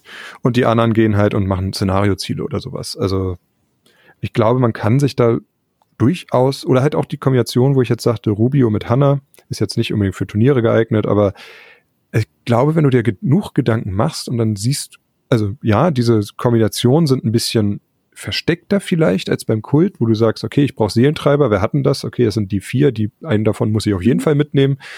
Äh, ne? Also da ist es vielleicht ein bisschen offensichtlicher dann die, die Zusammenhänge zu sehen als bei den Piraten, aber ich glaube tatsächlich, wenn du die, das auch bei den Piraten das es gibt und wenn du das siehst und das einsetzt, dass ja, da auch den Nutzen von hast. Das sehe ich tatsächlich ein bisschen anders, aber das ist so ein bisschen Sachen Strategie und Taktik. Ich sage, die Piraten sind eine Fraktion, in der du schlecht vorplanst, sondern du musst taktisch im Fluss sein. Du musst taktisch sehen, jetzt ist diese Option, die muss ich jetzt nutzen. Also du meinst, dass du weniger im Vorhinein planst, als mehr im Spielgeschehen selbst. Okay, das würde natürlich dafür sprechen, dass es eher eine fortgeschrittene Fraktion ist. Weil du Erfahrung haben solltest, um zu entscheiden, in jeder gegebenen Situation, was ist jetzt der beste Ausgang und wie erreiche ich den. Würde ich auch nicht sagen, weil die Piraten als Fraktion sind für mich eine Fraktion, die schlecht in Mismatch läuft. Mit dem Kult kannst du mal in Mismatch laufen. Deswegen hat man eine zweite Liste und so weiter, muss man überlegen. Aber ähm, mit den Piraten, es ist selten, dass sich zwei Listen sehr grundlegend unterscheiden. Das bedeutet, du hast zwar mal eine Mannschaft, die in einem etwas besser ist und eine andere etwas besser ist, aber du, wie du sagst, du hast halt diesen ähm, liefer mir, liefer mir hin, ich komme mit allen zurecht an, an äh, Anspruch. Das spricht, finde ich, da ein bisschen argumentativ dagegen. Ujo, du wolltest doch noch mal den Spielstil der Piraten zusammenfassen. Da gab es so ein großartiges Zitat, das du gefunden hattest, oder? Das stimmt. Es gibt ein großartiges Zitat von äh, Captain Rosso im Mannschaftsbuch. Das Kommentar lautet wie folgt. Weißt du, sagte er zu Spitfire, die die imperiale Flotte durch ihr Fernrohr beobachtete. Das ist alles nicht mehr so wie früher. Früher, da ging man als Pirat offen und ehrlich auf die anderen zu, knallte sie über den Haufen und nahm ihr Gold. Das waren noch Zeiten. Er tätschelte, gedankenverloren, die Griffe seiner Pistolen. Ich glaube, das fasst ein Spielstil der Piraten sehr gut zusammen. Ja. Glaube ich auch. Der Gegner zugehen und den über den Haufen schießen. Und sein Gold mitnehmen. Genau, ganz wichtig. Und sein Rum. Gut, jetzt haben wir schon so viel über die Piraten geredet und auch schon einige ja. Modelle hervorgehoben. Was sind denn eure Lieblingspiratenmodelle? Oh, darf ich anfangen? Sehr gerne. Also vom Modell her finde ich die Lady echt ein wunderschönes Modell. Sie ist zwar mit eines der älteren Modelle, aber ich mag sie sehr, sehr gerne. Um, vom Spielstil muss ich sagen, Kuchilos. Die mag ich einfach gerne, weil sie haben Wurfmesser dabei. Unterschätzt niemals die Kuchilos. Niemals. Niemals. Niemals. Ach, da steht ja nur ein Kuchilo. Mhm. Mhm. Jetzt spannend, dass du Cuchillo sagst und nicht La Hoja. Mit ihr habe ich noch nicht so viel ähm, Erfahrung sammeln können. Die Kuchillos haben mich schon länger begleitet. Ja. Ja, die sind super. Die Lady, muss ich dir ja. zustimmen, ist ein schönes Modell und ich glaube, die Lady ist auch eines der unterschätztesten Modelle. Also gerade jetzt in der 2.0, weil sie ja eine zweihändige Waffe hat, das war in der 1.0 immer so ihr großes mhm. Handicap, aber in der 2.0 sind die zweihändigen Waffen ja ein bisschen aufgewertet worden. Das stimmt. So, und also sie war in V1 war sie echt schwierig zu spielen, weil du musstest sehr, sehr, sehr vorsichtig mit ihr sein, weil ruckzuck ähm, hat der Gegner natürlich dann äh, versucht, dir die Arme äh, kaputt zu schießen. Ja die du dann irgendwann verteidigt hast und dann hat er dich halt äh, über den Rest zu Klump geschossen, weil sie halt auch nicht so widerstandsfähig war. Genau. Und jetzt hat sie aber die, die zweihändigen Waffen, ne? also im Nahkampf mhm. hat sie eine Stärke von 10, was halt einfach mal mit das Höchste ist. Also ich glaube, also, also wie gesagt, Stärke 10 einfach mit das Höchste überhaupt so. Und selbst nach dem äh, Crit in den Arm immer noch Stärke 7, was halt auch noch okay ist. Und ganz wichtig, sie bringt Umhauen 4 mit im Nahkampf. Also wenn sie 4 Schaden macht, geht der Gegner zu Boden und ist erstmal wehrlos. Und sie hat eben auch noch, was eben piratentypisch ist, die Pistolenaxt als Fernkampfwaffe mit 7,5 auf 30 Zentimetern. Das heißt, ne, also 7 ist für, für eine Pistole auch hoch, auch viel. Es ist ja eine Pistolenaxt. Ja. Und das Ganze halt für 75 Punkte. Also ich finde, die Lady ist, glaube ich, also weil sie einfach keine großen Sonderregeln hat. Ne? Also das Umhauen, mhm. ja, aber es steht halt nicht noch irgendwie da, wie, weiß ich nicht, Agil, Scharfschütze und Fechtmeister, sondern ja, sie hat halt keine extra Sonderregeln. Und ich glaube, deshalb ist sie ähnlich wie auch Blackbeard stark unterschätzt. Ja, und ich meine, das, die Kurillos haben auch das Problem, dass man sie leicht unterschätzt. Weil, naja, komm, dann wirft er halt ein bisschen mit seinem Messer. Mhm. Oder ja, gut, dann steht er noch darum, der ist ja bestimmt eh bald weg. Gut, jetzt in der V2 ist es natürlich ein bisschen einfacher, Gefolge wegzubekommen durch den niedrigeren Widerstand. Aber sind trotzdem immer noch nicht zu unterschätzen. Ja, und der Gegner muss sie halt auch erstmal, muss sie halt auch erstmal wegmachen. Ne? Und im Zweifel genau. schützen sie damit deine teuren Modelle. Also Lieblingsmodell in vieler Hinsicht Resiside. Obwohl sie eigentlich ein bisschen gegen meinen Stil geht, ich mochte von Anfang an die Illustration. Ich mag das Modell. Das war, musste ich sofort haben, musste ich sofort anmalen. Und den ganzen Gedanken von dieser eigentlich netten, kompetenten, nur ein bisschen sehr jähzornigen Anführerin ähm, hat mich sofort gepackt. Ich bin ja überhaupt kein Freund von Modellen mit heißblütig. Und mhm.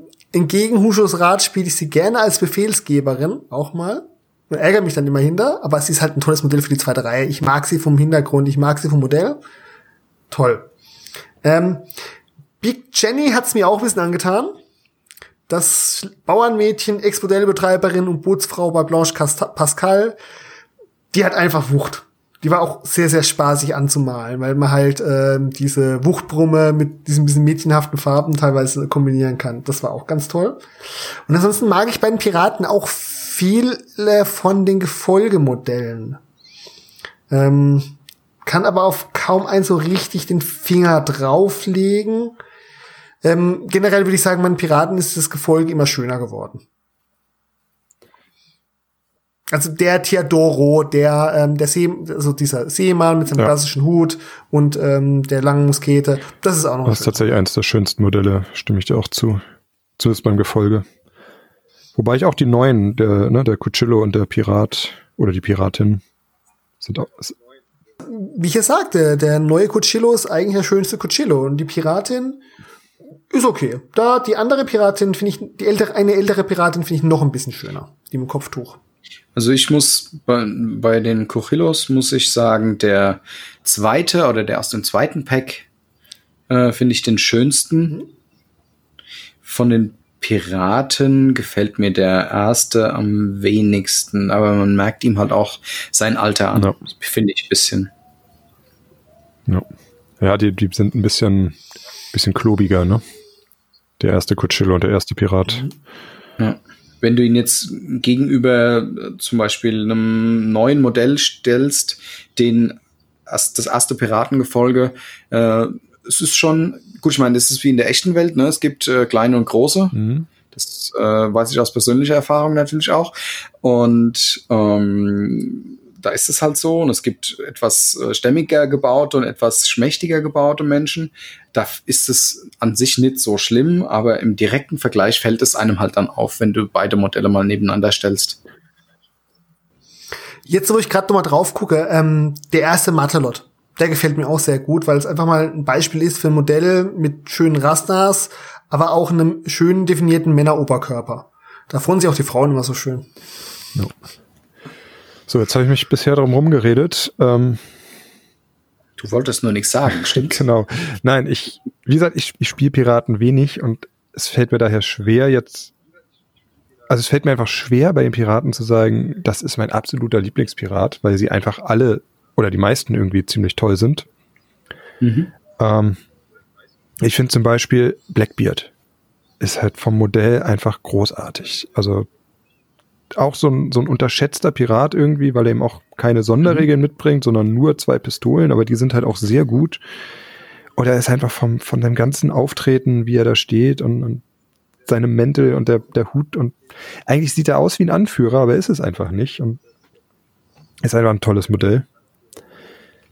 Ja, das ist ein bisschen das Problem bei Blackbeard, weil viele Leute halt da den Piratenkapitän erwarten, den historischen Blackbeard und das ist er einfach nicht.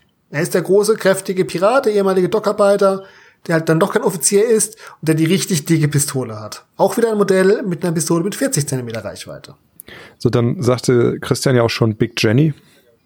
Mhm. Ist auch einfach, also von den, von den Regeln, vom Modell her, ist, ist einfach diese Wuchtbrumme, also ist halt auch das, was für mich Freeboot des Fates so ein bisschen ausmacht, dass wir halt nicht nur leicht bekleidete, dünne, dürre, magersüchtige Frauen hier rumlaufen haben, sondern halt auch sowas wie Big Jenny, die halt einfach Gewicht auf das Spielfeld bringt. Im wahrsten Sinne. Auch als Modell. Und äh, da fällt mir einfach auch, auch, dass sie Sergeant ist, dass sie eine neuner Stärke hat, dass sie eine so gute Moral hat. Also sie ist zäh, das darf man nicht vergessen. Genau. Und sie hat halt auch einen sehr großen, also mit guter Moral meint die hat auch einen sehr großen weißen Moralbereich im Vergleich zu anderen. Dann hat er auch irgendwie immer einen, einen, Platz in meinem Herzen, hat auch El Enterrador, der Totengräber. Mhm. Weil er einfach so kultig ist. Achtung, Wortspiel. ich glaube, am spielstärksten oder am, am spielinteressantesten von den Regeln würde ich Delora Waits einschätzen. Einfach weil sie, weil sie sehr vielseitig ist von den Shanties, was sie, wie sie halt unterstützen kann. Genau, aber Dolora Waits ist auch, also die waren echt der Paradigmenwechsel für die Piraten. Halt weg von der Fraktion mit den guten Modellen hin, dass man auch mal wirklich ein Synergiemodell hat. Ja, definitiv. Aber genau deswegen finde ich sie auch, finde ich sie halt auch spannend, ne? weil sie eben was anderes mit reinbringt, was Neues. Und ich glaube, ein Modell, dem wir uns aber auch alle, äh, alle sagen, dass wir den mögen, vielleicht nicht unbedingt vom Modell, aber auf jeden Fall vom, wie er sich spielt. Das ist Casimir Flynn, oder? Den wollte ich auch noch erwähnen. Der ist hübsch. Also ich habe mich extra beschränkt auf nur zwei ja, ich, Modelle. Ich konnte es nicht. Ich, hab, ich, konnte es nicht. Es tut mir leid. Ich habe mir im Vorfeld die Liste geschrieben und ähm, ich habe irgendwie nach dem 15. Modell aufgehört, die Liste weiterzuführen. Habe gesagt, nein, du nimmst zwei Stück. Ja. Punkt. Aber ich finde es auch gut, dass ihr es geschafft habt. Ich, ich konnte es nicht. Es sind zu viele. Es sind einfach Piraten. Es ist das Spiel. Aber man merkt, dass halt schon gesagt haben, die Piraten sind die Posterball-Fraktion. Es ist halt eine, auch von den Modellen eine Fraktion, die, wer sich für Freebird Fate interessiert, mag meistens Piraten. Über Piraten wird nicht gelästert. Es gibt viele Leute, die böse Worte für die ehrwürdige imperiale Armada verwenden, wie du, Husho. und es gibt viele Leute, die sich über Amazonen aufregen können oder über Goblins und so weiter und so fort. Aber keiner sagt böse Worte über die Piraten. Ja, das ist tatsächlich korrekt. Ja, ruckzuck ist ja auch über die Planke. Gut, also nachdem ich jetzt alle Piraten einmal aufgezählt habe, ähm, wollen wir zu unseren Listen kommen. Sehr gerne. Wir haben ja jeder was vorbereitet. Auch da äh, fiel mir nicht ganz leicht. Ich habe aber ein Gimmick, sage ich mal, gefunden. Aber ich will gar nicht anfangen. Äh, Christian.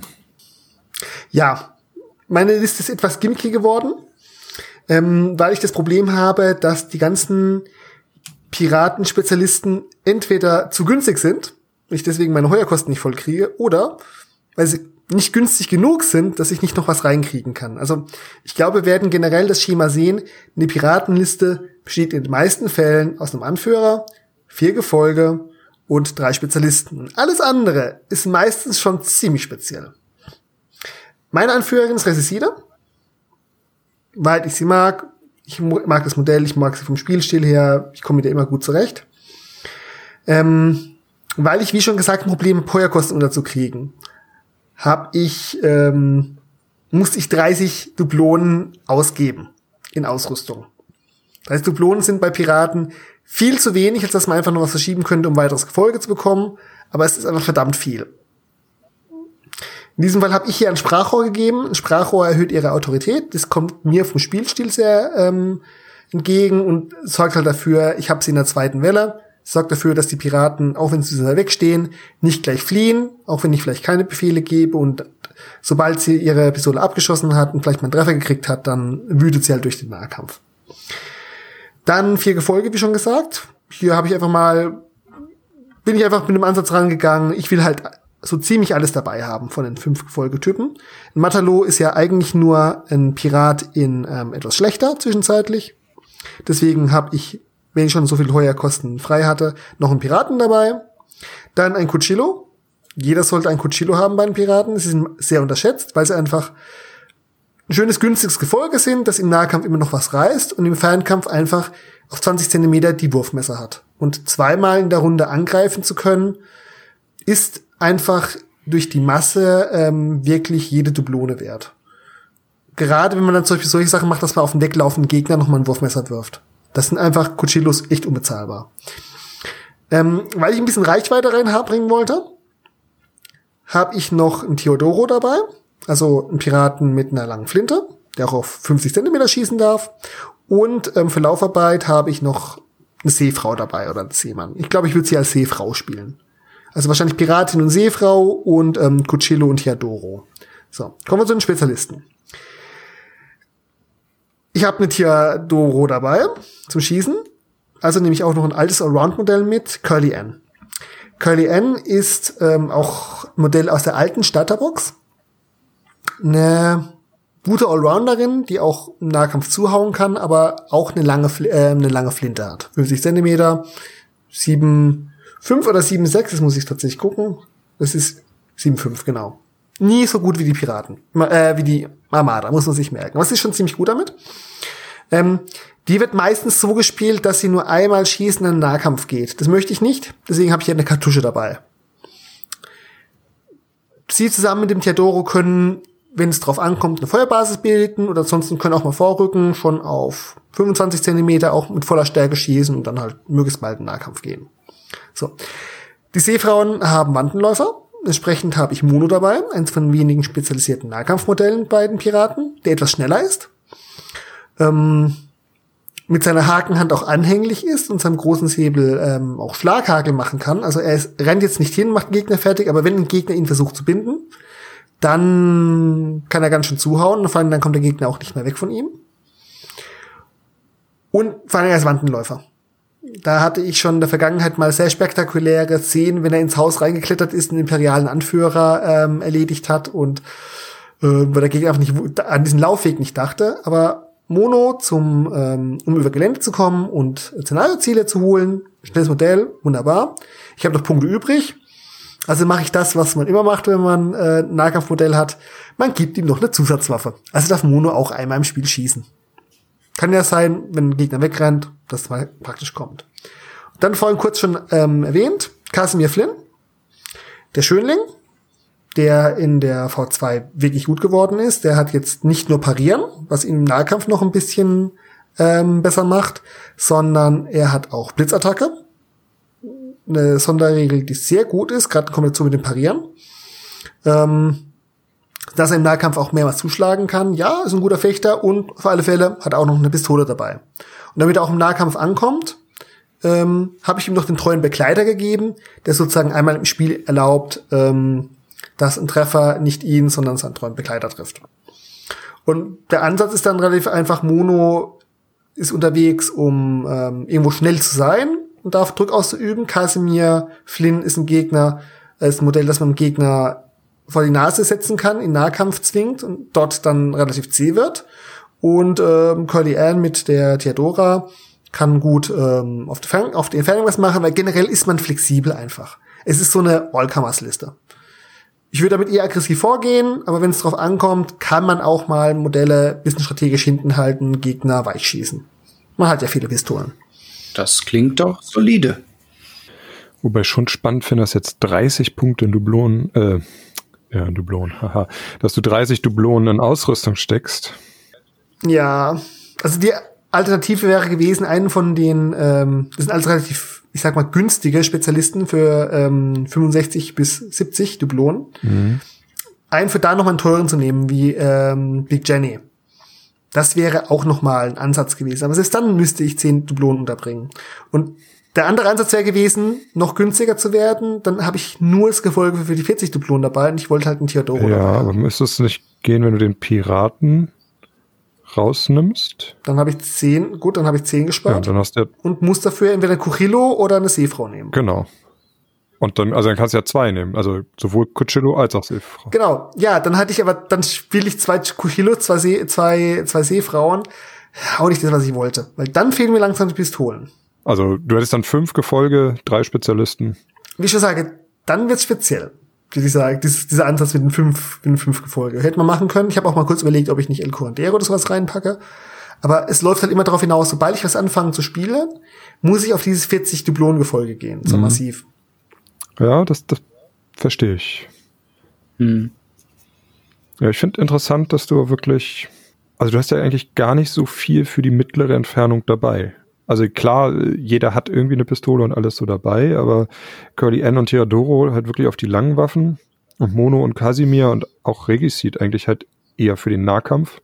So der einzige, ich sag mal, wirklich dedizierte Mittelfernkämpfer ist ein Pirat. Und das auch nur Ja. begrenzt. Also, Wobei das Casimir Flynn auch kann und Resistir auch kann. Die sind halt nur im Nahkampf noch besser. Ja, es ist halt auch, ne? Aber du willst, mit Kasimir willst du den Nahkampf.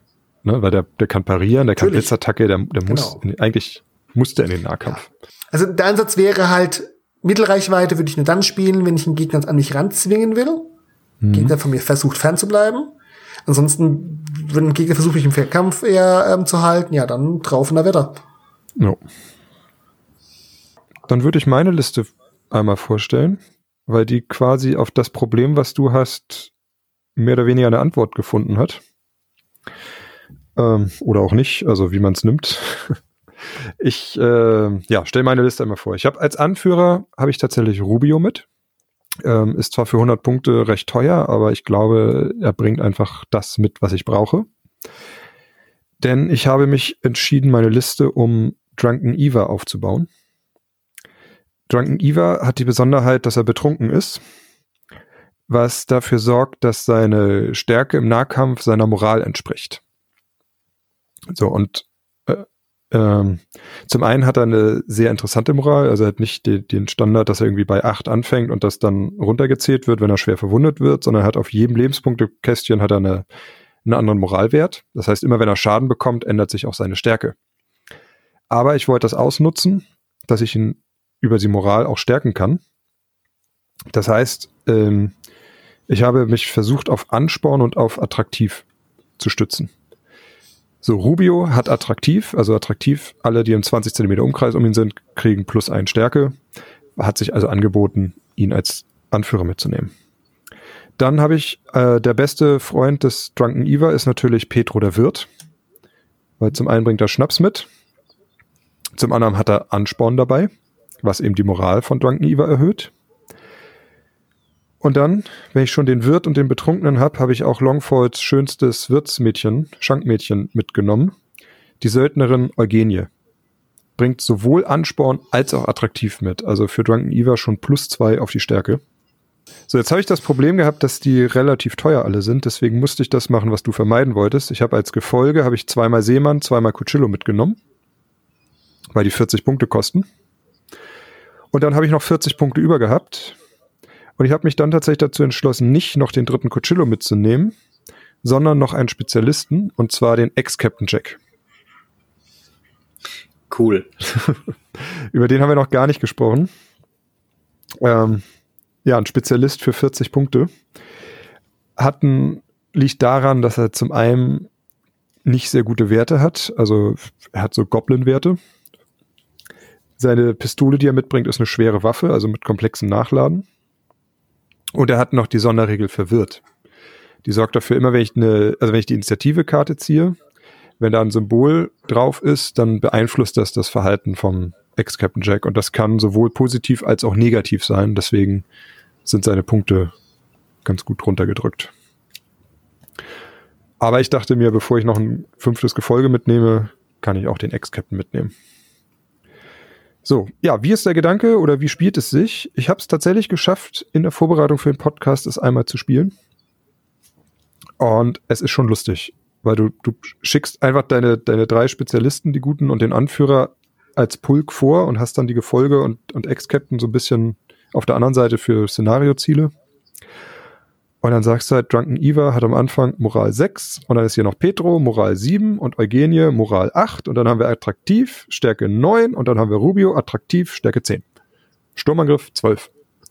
Und das macht schon Spaß, wenn das alles, wenn die alle dicht beieinander stehen und das funktioniert und sich das so auf, Werte und vor allem hast du dann, nachdem du mit Iva angekommen bist, schickst du Petro los und sagst Stärke 9, attraktiv 10, attraktiv 11, Sturmangriff 13.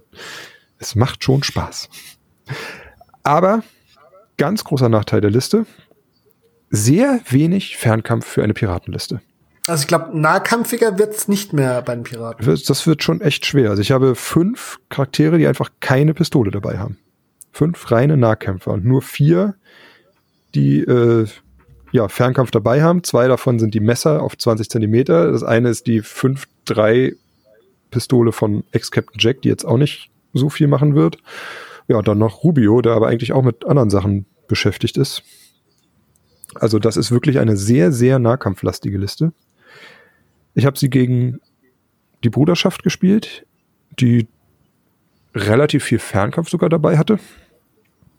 Und ja, ich habe es tatsächlich auch verloren. Knapp, aber verloren. Ah, nee, warte, so knapp war es nicht. Das Szenario hat noch viel reingehauen. Aber mein größtes Problem waren in diesem Spiel tatsächlich die Cuchillos.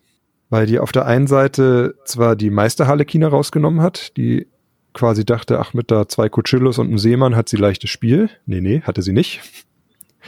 Aber die Cuchillos haben es nicht geschafft, mit, ich glaube, sechs oder sieben Mal das Messer geworfen und getroffen, den letzten Lebenspunkt von Bella Signa wegzunehmen. Also jedes Mal getroffen, also auch auf lange Reichweite, also nur mit Stärke 4, aber jedes Mal hat der Gegner die höhere Karte gezogen. Und das ist das, was ich vorhin schon mal meinte, dass wir darüber nochmal sprechen müssen.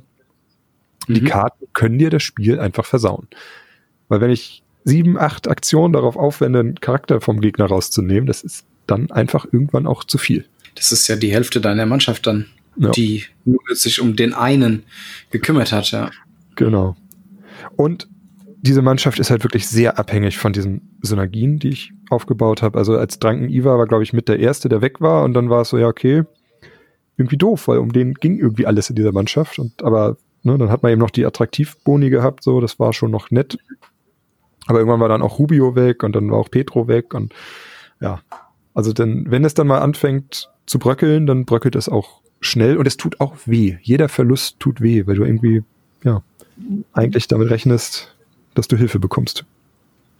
Ich wollte gerade sagen, es fühlt sich so ein bisschen Goblin, äh, Goblin-mäßig an. Du spielst auch vor allem sehr chaotisch. Es ist, Ja. ich würde sagen, es ist ein ziemliches One-Trick-Pony, Ja, wie man früher definitiv. gesagt hat. Aber es hat super viel Spaß gemacht. Also, Aber spaßig ist es ja. und es sind halt auch neun Modelle, ne? Also das muss man auch erstmal schaffen mit einer, ich sag mal, Nicht-Goblin-Mannschaft. Also ich meine, in der Regel spielen sich Piraten, sind jetzt in der neuen Version sind es einfach acht Modelle in der Mannschaft. Wie Christian schon gesagt hat, ist es einfach so, dass du aller Voraussicht nach äh, vier Gefolge und drei Spezialisten spielen wirst.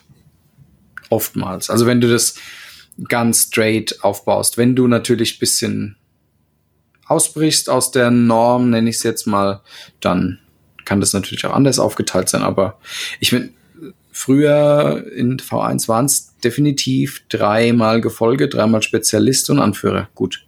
Ja. Da musstest du dich schon echt anstrengen, das anders zu bauen. Ja, Was aber auch an den deutlich höheren Gefolgekosten lag, ne? Ich glaube, definitiv. die haben ja alle 55 gekostet. Bis Ja. dann irgendwann die Seemänner kamen, die dann 45 gekostet haben, aber 55 ist für ein Gefolge ja doch schon teuer. Aber gut, die Zeit ist vorbei, Gefolge ist schlechter geworden, die Piraten haben jetzt die volle Bandbreite zwischen 40 und Genau. 50. günstiger, nicht schlechter. Also wie gesagt, ich habe meine Mannschaft um, um Drunken Eva aufgebaut. Sie macht echt Spaß. Ich finde Rubios Meister der Taktik finde ich sehr interessant. Also ich habe es das erste Mal gespielt und das, ja, es war sehr interessant und ich, ich sehe es jetzt nicht als super stark an, weil wenn du die Initiative verlierst, dann kannst du eh nichts beeinflussen. Und wenn du sie gewonnen hast, gut, dann ist es tatsächlich hilfreich. Aber ich sag mal, dann hilft es dir in 50 Prozent der Fälle. Und nicht mal das, weil wenn Rubio weg ist, ist auch die Fähigkeit weg. Aber Rubio ist ein toller Anführer. Ich habe ihn leider noch nicht erleben dürfen. Ich hoffe, ich komme bald mal dazu. Ja, also Aber so von den Werten, ja, liest er sich gut. Ja. ich finde, also ich finde ihn, er hat furchtlos. Das ist schon mal für mich schon mal gesetzt. Also Rubio, Rubio oder Rosso, die haben halt beide furchtlos. So, das Wie schon erwähnt, Michaels Lieblingsregel ist furchtlos, dann vergisst er nämlich nicht. man gewinnt halt einfach sechs Lebenspunkte sicher dazu. So, ne? Also Nichts ist ärgerlicher, wie wenn er dir vom Feld rennt. Dein teurer Nahkämpfer. Mhm. Und das ist halt auch der große äh, Vorteil auch von der Mannschaft, ne? durch zweimal Ansporn, die sind halt sehr moralstark. Ne? Auch die große Moralblase von Rubio mit 25. Ähm, ja. ja, der Nachteil tatsächlich, äh, ich glaube, zwei oder drei Einzelgänger, also man kann gar nicht so viele Befehle geben, wie man möchte. Genau, drei Einzelgänger, also Drunken Eva, der Ex-Captain Jack und Eugenia als Söldner nimmt ihm auch keine Befehle an. Ist aber kein Einzelgänger. Die Unterscheidung ist wichtig. Ja. Sie kann nicht von seiner Moral, von der Moral kann sie profitieren. Ach, von der Moral kann sie profitieren. Ah. So, und ich meine, die, die Einzelgänger Ex-Captain Jack ist auch furchtlos, also ja. da ist es tatsächlich nur wichtig, dass er keine Befehle annimmt. Und Drunken Eva ist halt mit seiner Moral eh bisschen merkwürdig. Aber der Ansporn gilt halt auch bei Einzelgängern. Also die Moral wird ja trotzdem erhöht. Insofern, ja. Also mit Befehlen geben ist da nicht so, aber das ist ja auch, sagte Husho ja auch schon, ist gar nicht so das, was man machen sollte mit seinem Anführer. Es ist Geschmackssache, aber ich habe es für mich halt einfach festgestellt. Für mich ist es einfach verschwendetes Potenzial. Also ich habe es jetzt genutzt in dem Spiel, gerade auch um, um die Meisterhalle China tatsächlich auch ein bisschen aufs Korn zu nehmen. Da, dafür war es gut, der eine Befehl. Aber ich habe, glaube ich, nicht einmal mit der Pistole geschossen mit Rubio und das ist halt schon ein bisschen traurig. Lag aber auch daran, dass ich dich daran wollte. Also der hat ja 6-4 und ich wollte nicht mit 4 schießen, sondern mit 6. Ja, ist etwas abseits der Norm die Liste. Mir hat sie Spaß gemacht. Probiert sie aus. Ja, das ist doch die Hauptsache. Wenn die Wurfmesser auch mal Schaden machen, dann, dann läuft sie. Das hoffen wir, dass die Wurfmesser Schaden machen. ja, apropos Wurfmesser, die Schaden machen. Husho. Ja, das ist mein Stichwort. ja, ähm, meine Liste dreht sich um zwei Dinge. Ähm, zuallererst wollte ich, da sie relativ neu ist, La Hoja mitnehmen. Die Spezialistin der Piraten, die eine, ja, oder die Cochillos Ehrengarde verpassen kann und damit bekommt sie oder beziehungsweise sie hat sowieso harter Wurf, aber auch die Cochillos bekommen harter Wurf. Was bedeutet das? Die Stärke des äh, Wurfmessers wird um plus eins plus eins erhöht. Das heißt also, die Wurfmesser haben schon mal grundsätzlich Stärke 6, 5 in 20, also bis 20 Zentimeter. Des Weiteren hat sie einen Schusshagel, den sie ähm, abfeuern kann. Und äh, ich habe mir schon lange ein Modell gewünscht, äh, mit dem man ja Cochillos, eine Cochillo-Themenmannschaft aufbauen kann. Aber gut, fangen wir mal oben an. Das war nämlich der eine Punkt, La Hoja mit ihren Wurfmessern und den Cochillos. Der andere Punkt ist, äh, ich habe mir dann überlegt, was könnte man denn noch mitnehmen? Und dann ist mir Casimir Flynn in die Hände gefallen mit seinem Parieren. Und ich dachte mir, ach Mensch, Parieren wolltest du auch irgendwie mal äh, vermehrt in deine Liste mit reinnehmen. Und auch Parieren habe ich jetzt versucht, äh, maximiert einzusetzen. Das heißt, ich habe als Anführerin Captain Desette dabei. Nicht eben wegen bekannt in allen Gassen, sondern einfach, weil sie Parieren hat als Anführerin. Sie ist, wie wir vorhin auch schon besprochen haben, eine weiterhin solide Anführerin. Dann habe ich als Spezialist Casimir Flynn, der auch äh, vorhin schon besprochen wurde, Parieren und Blitzattacke hat, also einen relativ starken Nahkämpfer, der zur Not auch eine Pistole dabei hat. La Hoja, die ihre Wurfmesser dabei hat. Und äh, des Weiteren habe ich noch Archibald mitgenommen. Archibald ist ja jetzt neu erschienen und auch er hat parieren.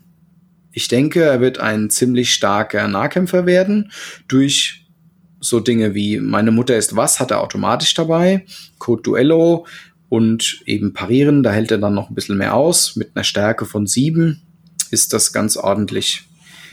Jetzt sollten wir noch mal kurz Code Duello und äh, meine Mutter ist was erläutern. Also meine Mutter ist was ist eigentlich eine Ausrüstungskarte, die du aber, wenn du ihn mitnimmst, zu Spielbeginn direkt auf die Hand nehmen darfst. Und die bringt dir eine zusätzliche Attacke. Genau, und die Regel heißt eigentlich Arr. Ah, Entschuldigung. die Regel heißt Arr. Und sie bringt dir einfach die Möglichkeit, deine, äh, die Ereigniskarte, deine Mutter ist was, die dir eine zusätzliche Attacke gibt, mitzunehmen. Und dann bei Gelegenheit einzusetzen. Wobei du auch nicht gezwungen bist, es auf Archibald einzusetzen. Ne? Also theoretisch kann jeder in der Mannschaft die dann nutzen. Aber stylischer ist es natürlich, wenn er sie einsetzt. Natürlich. Natürlich. Ja. Cotuello erkläre ich immer falsch, deswegen äh, unterstützt mich, wenn ich hier jetzt Quatsch rede. Das heißt einfach, dass du ähm, einen Nahkampf gegen ein Modell beginnen kannst. Und dieser Nahkampf darf dann, bis es einen Sieger gibt, aus diesem Nahkampf nicht gestört werden. Ist das richtig erklärt? Das ist grundsätzlich korrekt. Es gibt aber eine Einschränkung.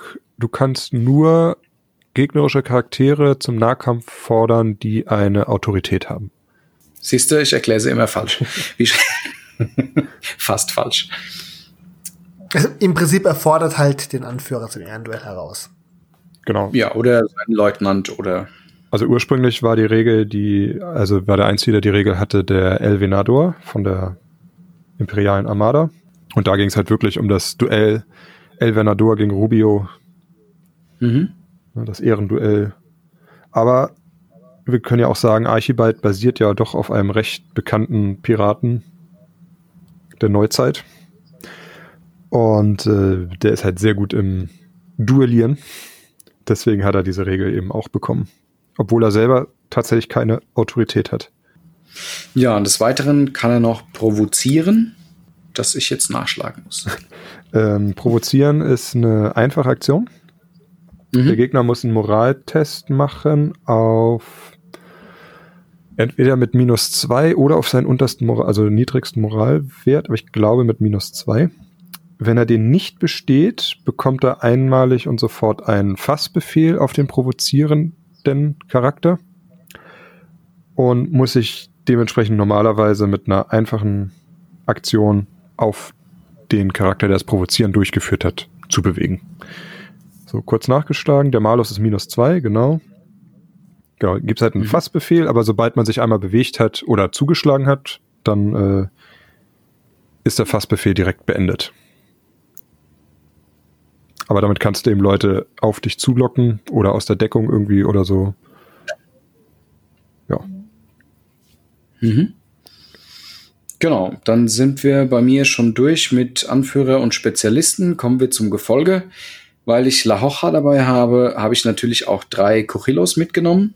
Ich hätte natürlich noch einen vierten einpacken können, aber da es aktuell nur drei äh, Modelle davon gibt und ich ein äh, Fan von verschiedenen Modellen bin und nicht unbedingt dieselben mitnehmen möchte, bin ich bei den drei geblieben und habe als vierten, viertes Gefolge noch einen Piraten mitgenommen, der einfach, mh, ja, der Allrounder unter dem Gefolge ist mit seiner Pistole.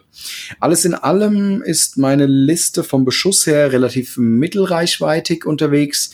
Das heißt, die längste Reichweite hat Captain der Set mit 40 Zentimeter.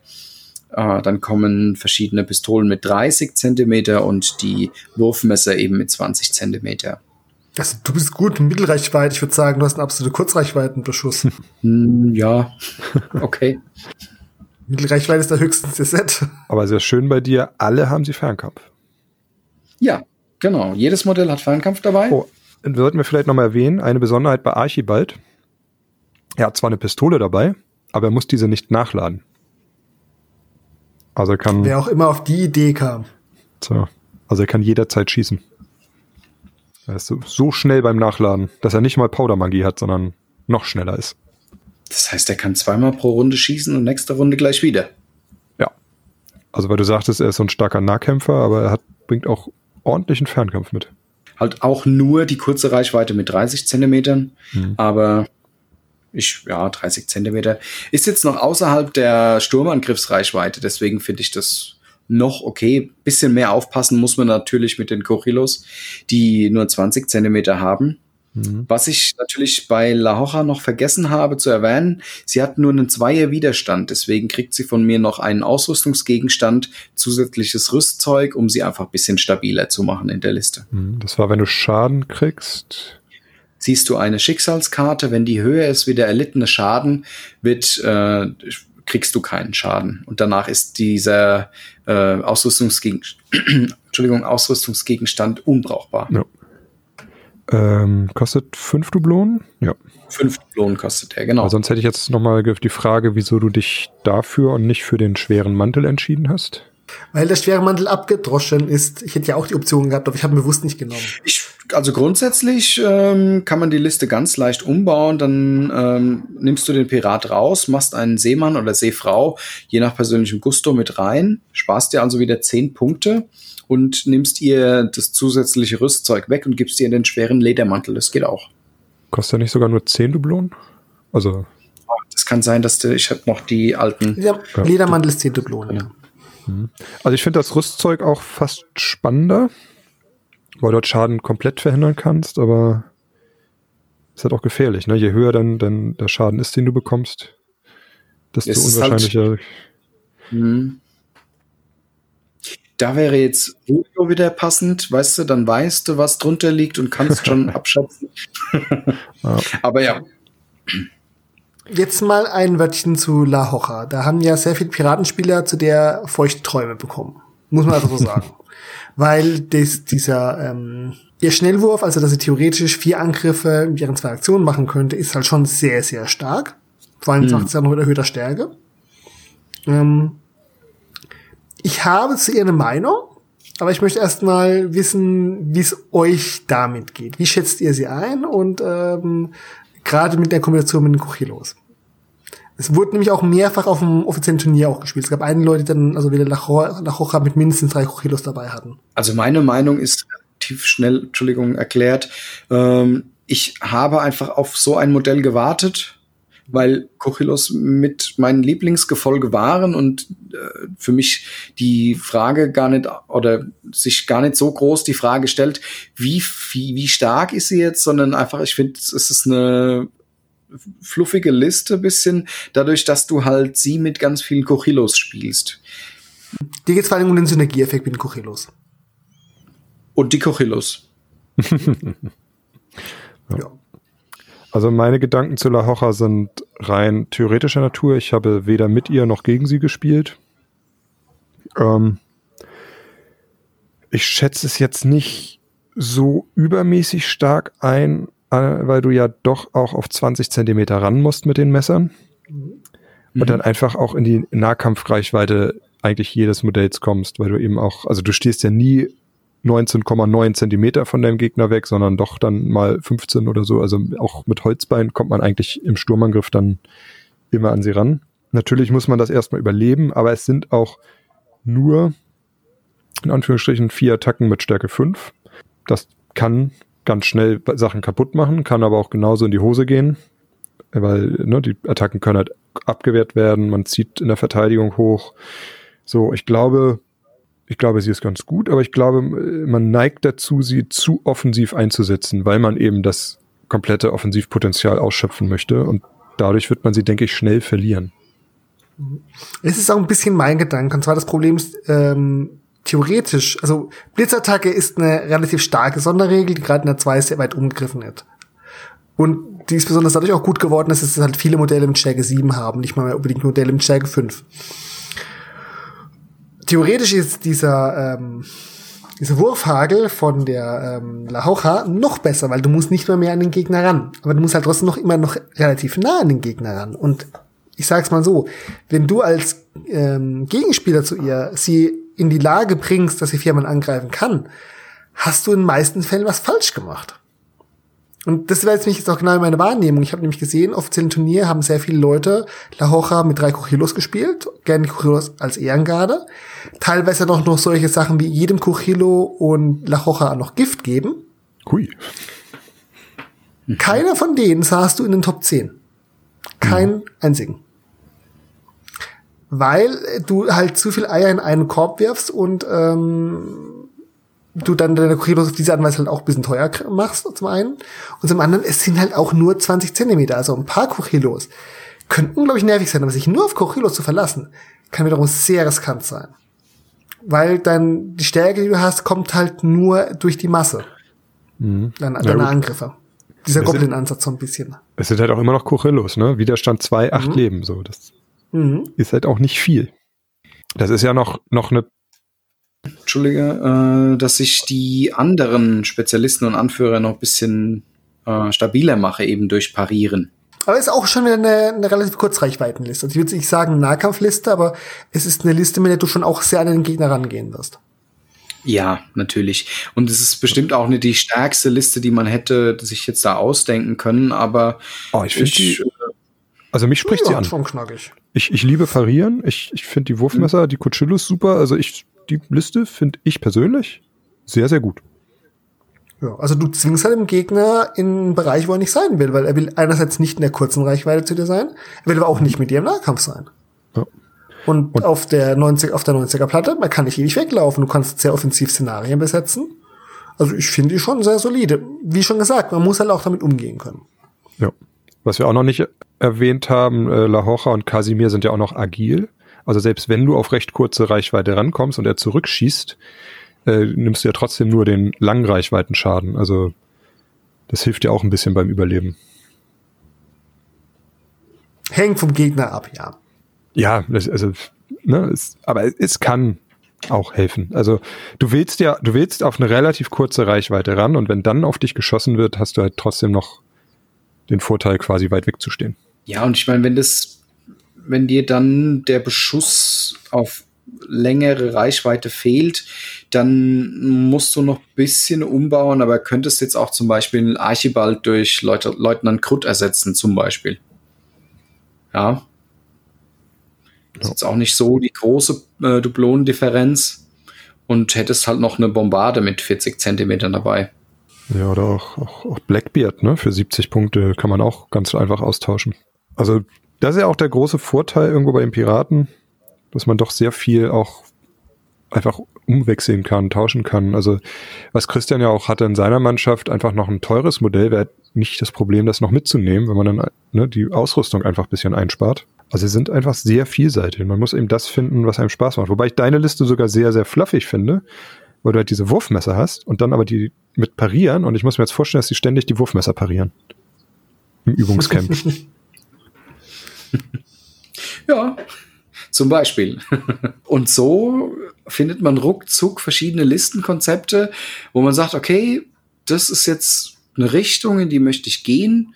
Man muss ja nicht immer nur auf die ausmaximiertesten äh, Charaktere gehen, sondern kann halt auch einfach mal sowas probieren. Und wenn es zu deinem Spielstil passt und du damit umgehen kannst, ist, äh, reißt du auch damit was. Sehr richtig, denn wie wir immer sagen, es geht auch um mit seiner Liste umgehen zu können und mit seiner Liste Spaß zu haben. Das vor allem. Nicht, der, nicht die Liste gewinnt das Spiel, sondern die Karten. Oder der Spieler. Wollten wir noch ein kleines Fazit machen, warum wir denn Piraten spielen oder nicht spielen? Ich spiele die Piraten, weil es sich anbietet. Sie sind für mich immer eine gute zweite Wahl. Wenn ich gerade sage, okay, ich habe jetzt gerade genug von Goblins, dieses Jahr möchte ich Piraten spielen. Und es ist auch eine Mannschaft, die ich sehr gern verwende, um Einsteigern das Spiel zu erklären und die immer wieder für eine Partie gut ist. Also hat sie schöne Modelle. Ja, ich spiele Piraten gerne, weil sie mein Einstieg in Freebooters Fate war.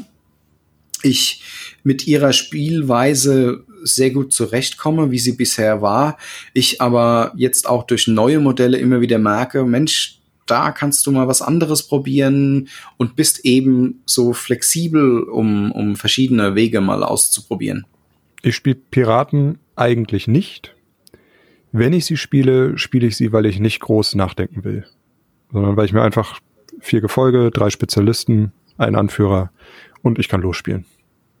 Weil du beim Listenbau nicht viel nachdenken willst. Ja, also natürlich, das Spiel selbst bleibt taktisch und interessant, so, aber ja, beim Listenbau, dass ich einfach sage, ich will losgehen, ich will jetzt spielen, ich will, ne, ich nehme ne, drei mit, vier mit, Anführer, fertig. Genau. So, wenn es von den Punkten passt. So, natürlich überlege ich auch, welches Modell ich spielen möchte und hin und her, aber ich habe es ja schon gesagt, die meisten Modelle gefallen mir gut und ja, von den Regeln kann man sie alle irgendwie reinnehmen und spielen und Genau. deswegen spiele ich, wenn ich Piraten spiele, muss ich, soll es halt für mich schnell gehen Sonst überlege ich immer zu lange. Gut. Piraten machen Spaß. Sie sehen einfach toll aus. Sind für alle geeignet. Vielen Dank, dass ihr dabei wart. Sehr gerne. Immer wieder. Und ja, spielt mehr Piraten, spielt mehr Szenarien, spielt einfach mehr. Und dann, ja, einen schönen guten Morgen, einen schönen Mittag, einen schönen guten Abend, eine schöne gute Nacht, wann auch immer ihr diesen Podcast gehört habt. Ich hoffe, ihr habt euch unterhalten gefühlt. Und dann bis zum nächsten Mal. Tschüss. Servus.